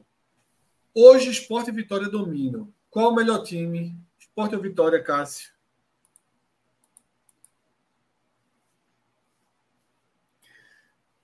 Porra. A gente está gente tá acompanhando mais o esporte do que o Vitória, né? Assim, para ser bem justo. É, eu, o esporte foi um time mais regular. O Vitória, porque até o Vitória tem a sequência de vitória, depois teve as oscilações, o esporte teve só um recorte de oscilação na competição. É... O, nesse momento, só para ser, ser justo também, o Vitória seria líder em qualquer critério, tá? Porque tipo, no Brasil é número de vitórias, mas na Europa é saldo. E como o Vitória fez um, um segundo gol contra o ABC, ele passou o esporte no saldo, tem 16 a 15. Então, seja qual for o critério de desempate nas competições, nos campeonatos nacionais, mundo afora, o Vitória é, estaria na frente.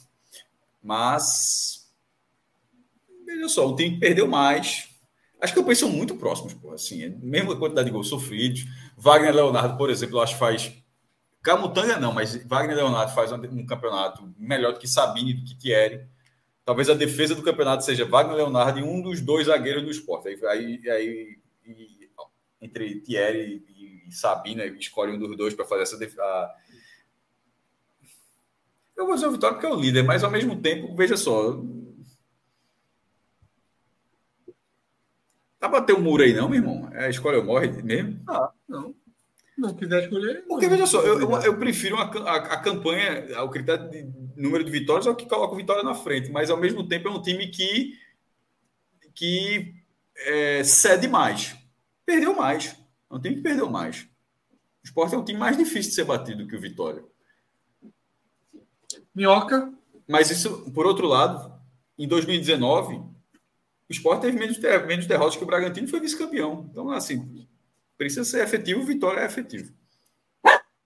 É, eu vou discordar só da fala do Zé Rafael aí, do, da palavra dominam, né? Que até, acho que até agora não teve um time. Não, ninguém dominante. Acho que recorte de uma rodada. Ninguém domina. Isso, exato. Teve ali o. Há 12 horas ninguém não era dominado. É, até porque quando o Vitória fez as cinco as cinco vitórias seguidas no começo do campeonato, era até meio inesperado. Acho que até para a própria torcida era inesperado imaginar cinco vitórias logo de cara.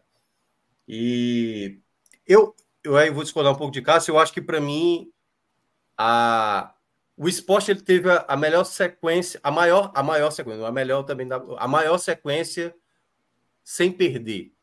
Só que o Vitória não teve quatro jogos como o esporte teve sem ganhar. O máximo que o, o Vitória teve foi dois jogos sem ganhar. Ele já emendava uma vitória logo na sequência. E eu acho que isso fez o um fator determinante. Vamos lá. Na temporada, e obviamente até o final do campeonato, eu acredito muito mais no esporte, certo? É o melhor time, tem um melhor treinador do que a equipe do Vitória. Mas nessa Série B, pelo que eu vi jogar e da maneira como sabia lidar com o jogo, mesmo sem ter tantas qualidades assim, o Vitória, para mim, é a melhor equipe da Série B. Cauê? Eu acho que o, o esporte tem de onde tirar mais e, e apresentou mais do que o Vitória em alguns jogos. Tem um elenco. É maior, vejo, né? Isso. É. E, e o Vitória muitas vezes precisa fazer valer muito do seu jogo para aquele resultado sair. E o, o, Vitória também tem muito mérito em, suas, em, em seus resultados, em seus êxitos, em bolas paradas. Não que seja feio conquistar dessa forma. É, você encurta caminhos. E o Vitória conseguiu encurtar muitos caminhos em gols assim, vindo de, de Oswaldo, de Wellington Ney, e achando Wagner Leonardo várias vezes em gols de cabeça. Então, é mais por isso, por esses detalhes, que eu acho que o esporte talvez tenha um time melhor, mais vamos dizer, decisivo, que não dependa hum. tanto de, de certos elementos. Por outro lado, um desses pontos decisivos irá deixar o clube, né? Eu acho essa pergunta ela tem um prazo de validade Isso. muito curto, porque até pelo que o Cauê falou, que, que, pode ser uma verdade, mas a partir da, 27 rodada, o vice-artilheiro do time, Luciano, é, Luciano Juba, tem sete gols e cinco assistências nessa Série B, em 19 jogos, deixará o clube. Nesse momento não tem ninguém do Vitória. O, o jogador mais ameaçado de sair, que era a Wagner Leonardo, Vitória foi e comprou, para não ter o risco, para até para garantir. E o esporte vai perder. Então, assim, vai ter, vai ter essa diferença. É, fizeram um, uma boa provocação. Quem ganhou o confronto direto? Foi o Vitória, que eu, inclusive na ilha, mas não necessariamente isso, quer, isso, isso, é, o que, isso é o que define. É, assim, o Vitória perdeu algumas partidas. Isso é um, isso é um, isso é um bom, isso é um bom, isso é um bom, isso é um bom ponto também, mas não é o, não é o que define. É. O Sport é um time muito mais equilibrado na temporada, né? muito mais vencedor na temporada que o Vitória. O Vitória foi ajustado nesse brasileiro e que surfa muito ainda das cinco vitórias iniciais, né? Pelo ou não, o Vitória largou com 15 pontos no campeonato. É mérito dele, mérito total. Claro, claro o Sport ali estava botando o time reserva, estava ainda patinando, e o Vitória tinha 15 pontos ali de saída. Eu acho que hoje o Vitória, até por ter uma perspectiva inicial menor, o Vitória vive mais a chama do acesso do que o esporte. O Vitória já entrou um pouco no modo é, estou subindo assim. Os jogos no Barradão já estão com aquela atmosfera de decisão. Média de público muito boa. É, os jogos do Barradão já estão com a atmosfera de decisão. De quando o time joga mal, a compreensão é melhor do Vitória do que no esporte. Sabe? É, a paciência parece maior na torcida em relação a peças que não funcionam tanto. Então, é, eu acho que o Vitória ele está mais, e até pela tabela imediata dele, ele está mais encaminhado ao acesso. Mas eu sou da linha de Cauê. O esporte tem mais de onde tirar. Tá? O esporte tem mais de onde tirar. Se você dissesse assim, ó, esporte e Vitória, vamos fazer uma sequência agora igual a NBA, de sete jogos. É, o que eu falei. Um contra o outro, eu apostaria no esporte. Sim, também acho. E se aí fosse, um detalhe... se fosse para resolver um contra o outro, eu apostaria no esporte. Mas eu acho que o Vitória vem lidando melhor é. com os cenários do campeonato. Esse, o se o esporte, detalhe, veja só, o esporte há duas semanas, há uma semana e meia, estava jogando, eu destaquei isso, um dos piores futebol, nível de futebol da Série B. Estava assustador. Estava assustador o esporte e duas semanas atrás. Deu uma consertada no caminho, mas é o que eu falei, não tem ainda um grande jogo, uma atuação envolvente como tinha. Vamos ver se o esporte recupera. Mas é uma pergunta dura, oh. tem ângulo para os dois, mas eu acho que é isso. Fala, Minhoca. Eu, eu ia complementar aqui, ó, o primeiro turno, certo? Do, eu separei os 11 de cima e os 9 de baixo. Contra os 9 de baixo, o Vitória venceu 8 e empatou 1. O esporte, por exemplo, venceu cinco, empatou três e perdeu um jogo para o pessoal da parte de baixo. Contra o pessoal de cima, ou seja, 10 duelos que teve entre os 11 ali de cima, o Vitória ganhou quatro e perdeu seis jogos, não empatou nenhum. Já o esporte venceu cinco, empatou dois e só perdeu três. Então o esporte é, soube jogar melhor contra os adversários de cima e o Vitória soube aproveitar muito bem contra o pessoal da parte de baixo. Essa é a grande diferença. Então, esse, é esse gráfico que a gente está vendo aqui, né? Esse é o gráfico é. do esporte. Né? O esporte até tem derrotas para ali para o bloco de cima, né? Duas derrotas, derrota para o próprio Vitória, derrota para o Criciúma, mas vai bem aqui nesse bloco de baixo, nesse bloco intermediário né, dos perseguidores, e tem alguns empates ali que mancharam embaixo. O Vitória, até a última vez que a gente tem analisado esse gráfico, o Vitória ele tinha bem, bem dividido, né? Mas como ele ganhou do é. esporte, vai ter um ele, verdinho lá por cima. Ele ganhou dos é, dois, ele... dos dois principais, mas você vê que ele tem muito mais dificuldade nesse bloco que ele enfrenta ele... os times perseguidores ali, né? Que se uma juventude ele perdeu para todo mundo, tá?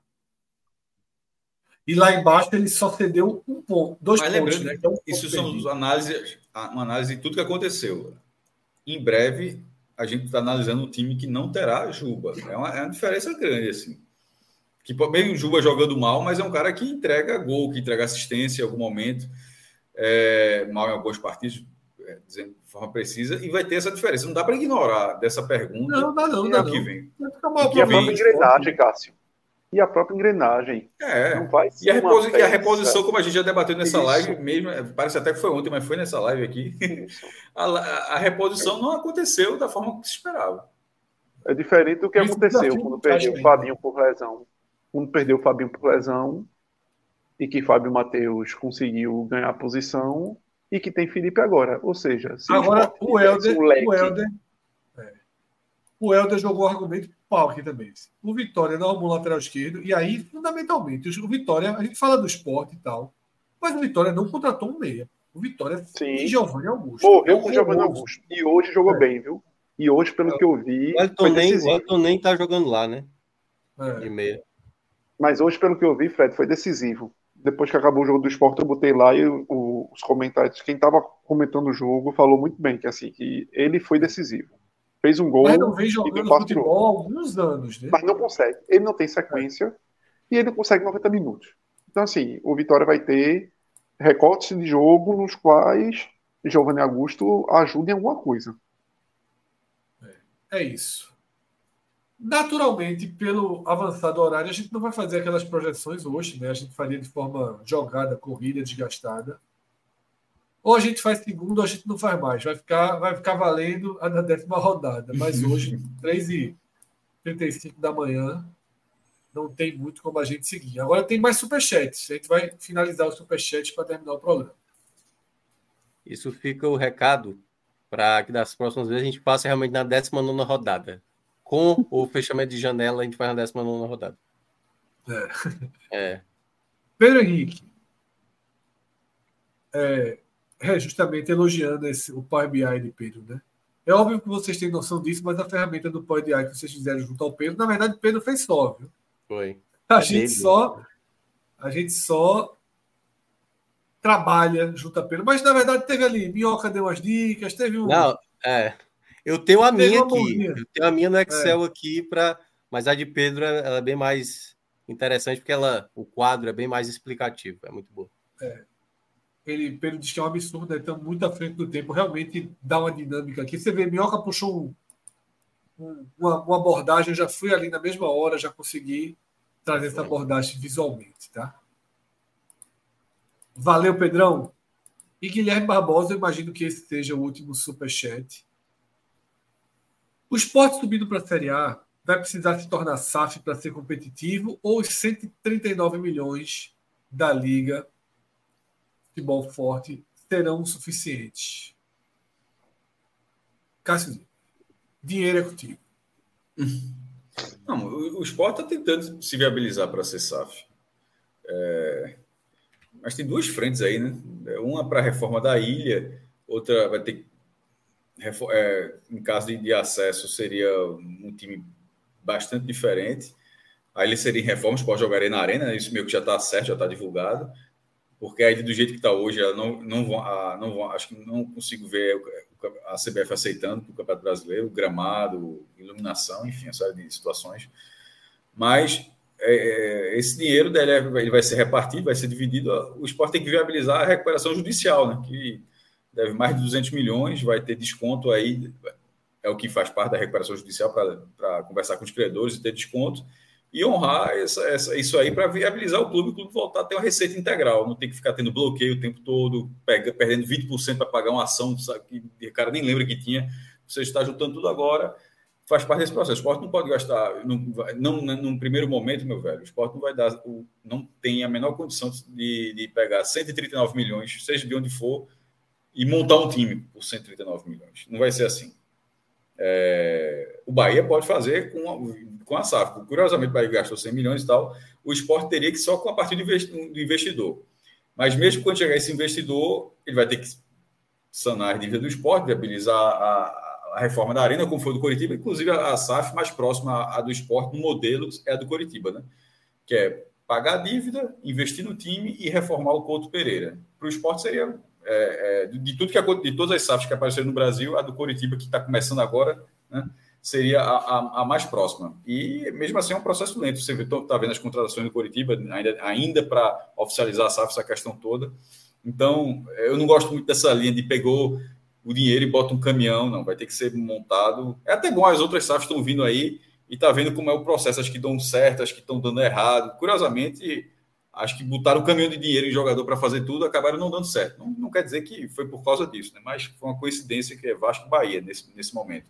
Outras com um pouquinho mais de, de cuidado ali numa montagem do time funcionaram num primeiro momento funcionar de forma melhor. Acho que é o esporte se enxerga e, e, por aí. Mas, mas acredito que 2024 é, a tendência. Segundo Evandro, o esporte e Náutico já teriam safra ainda esse ano.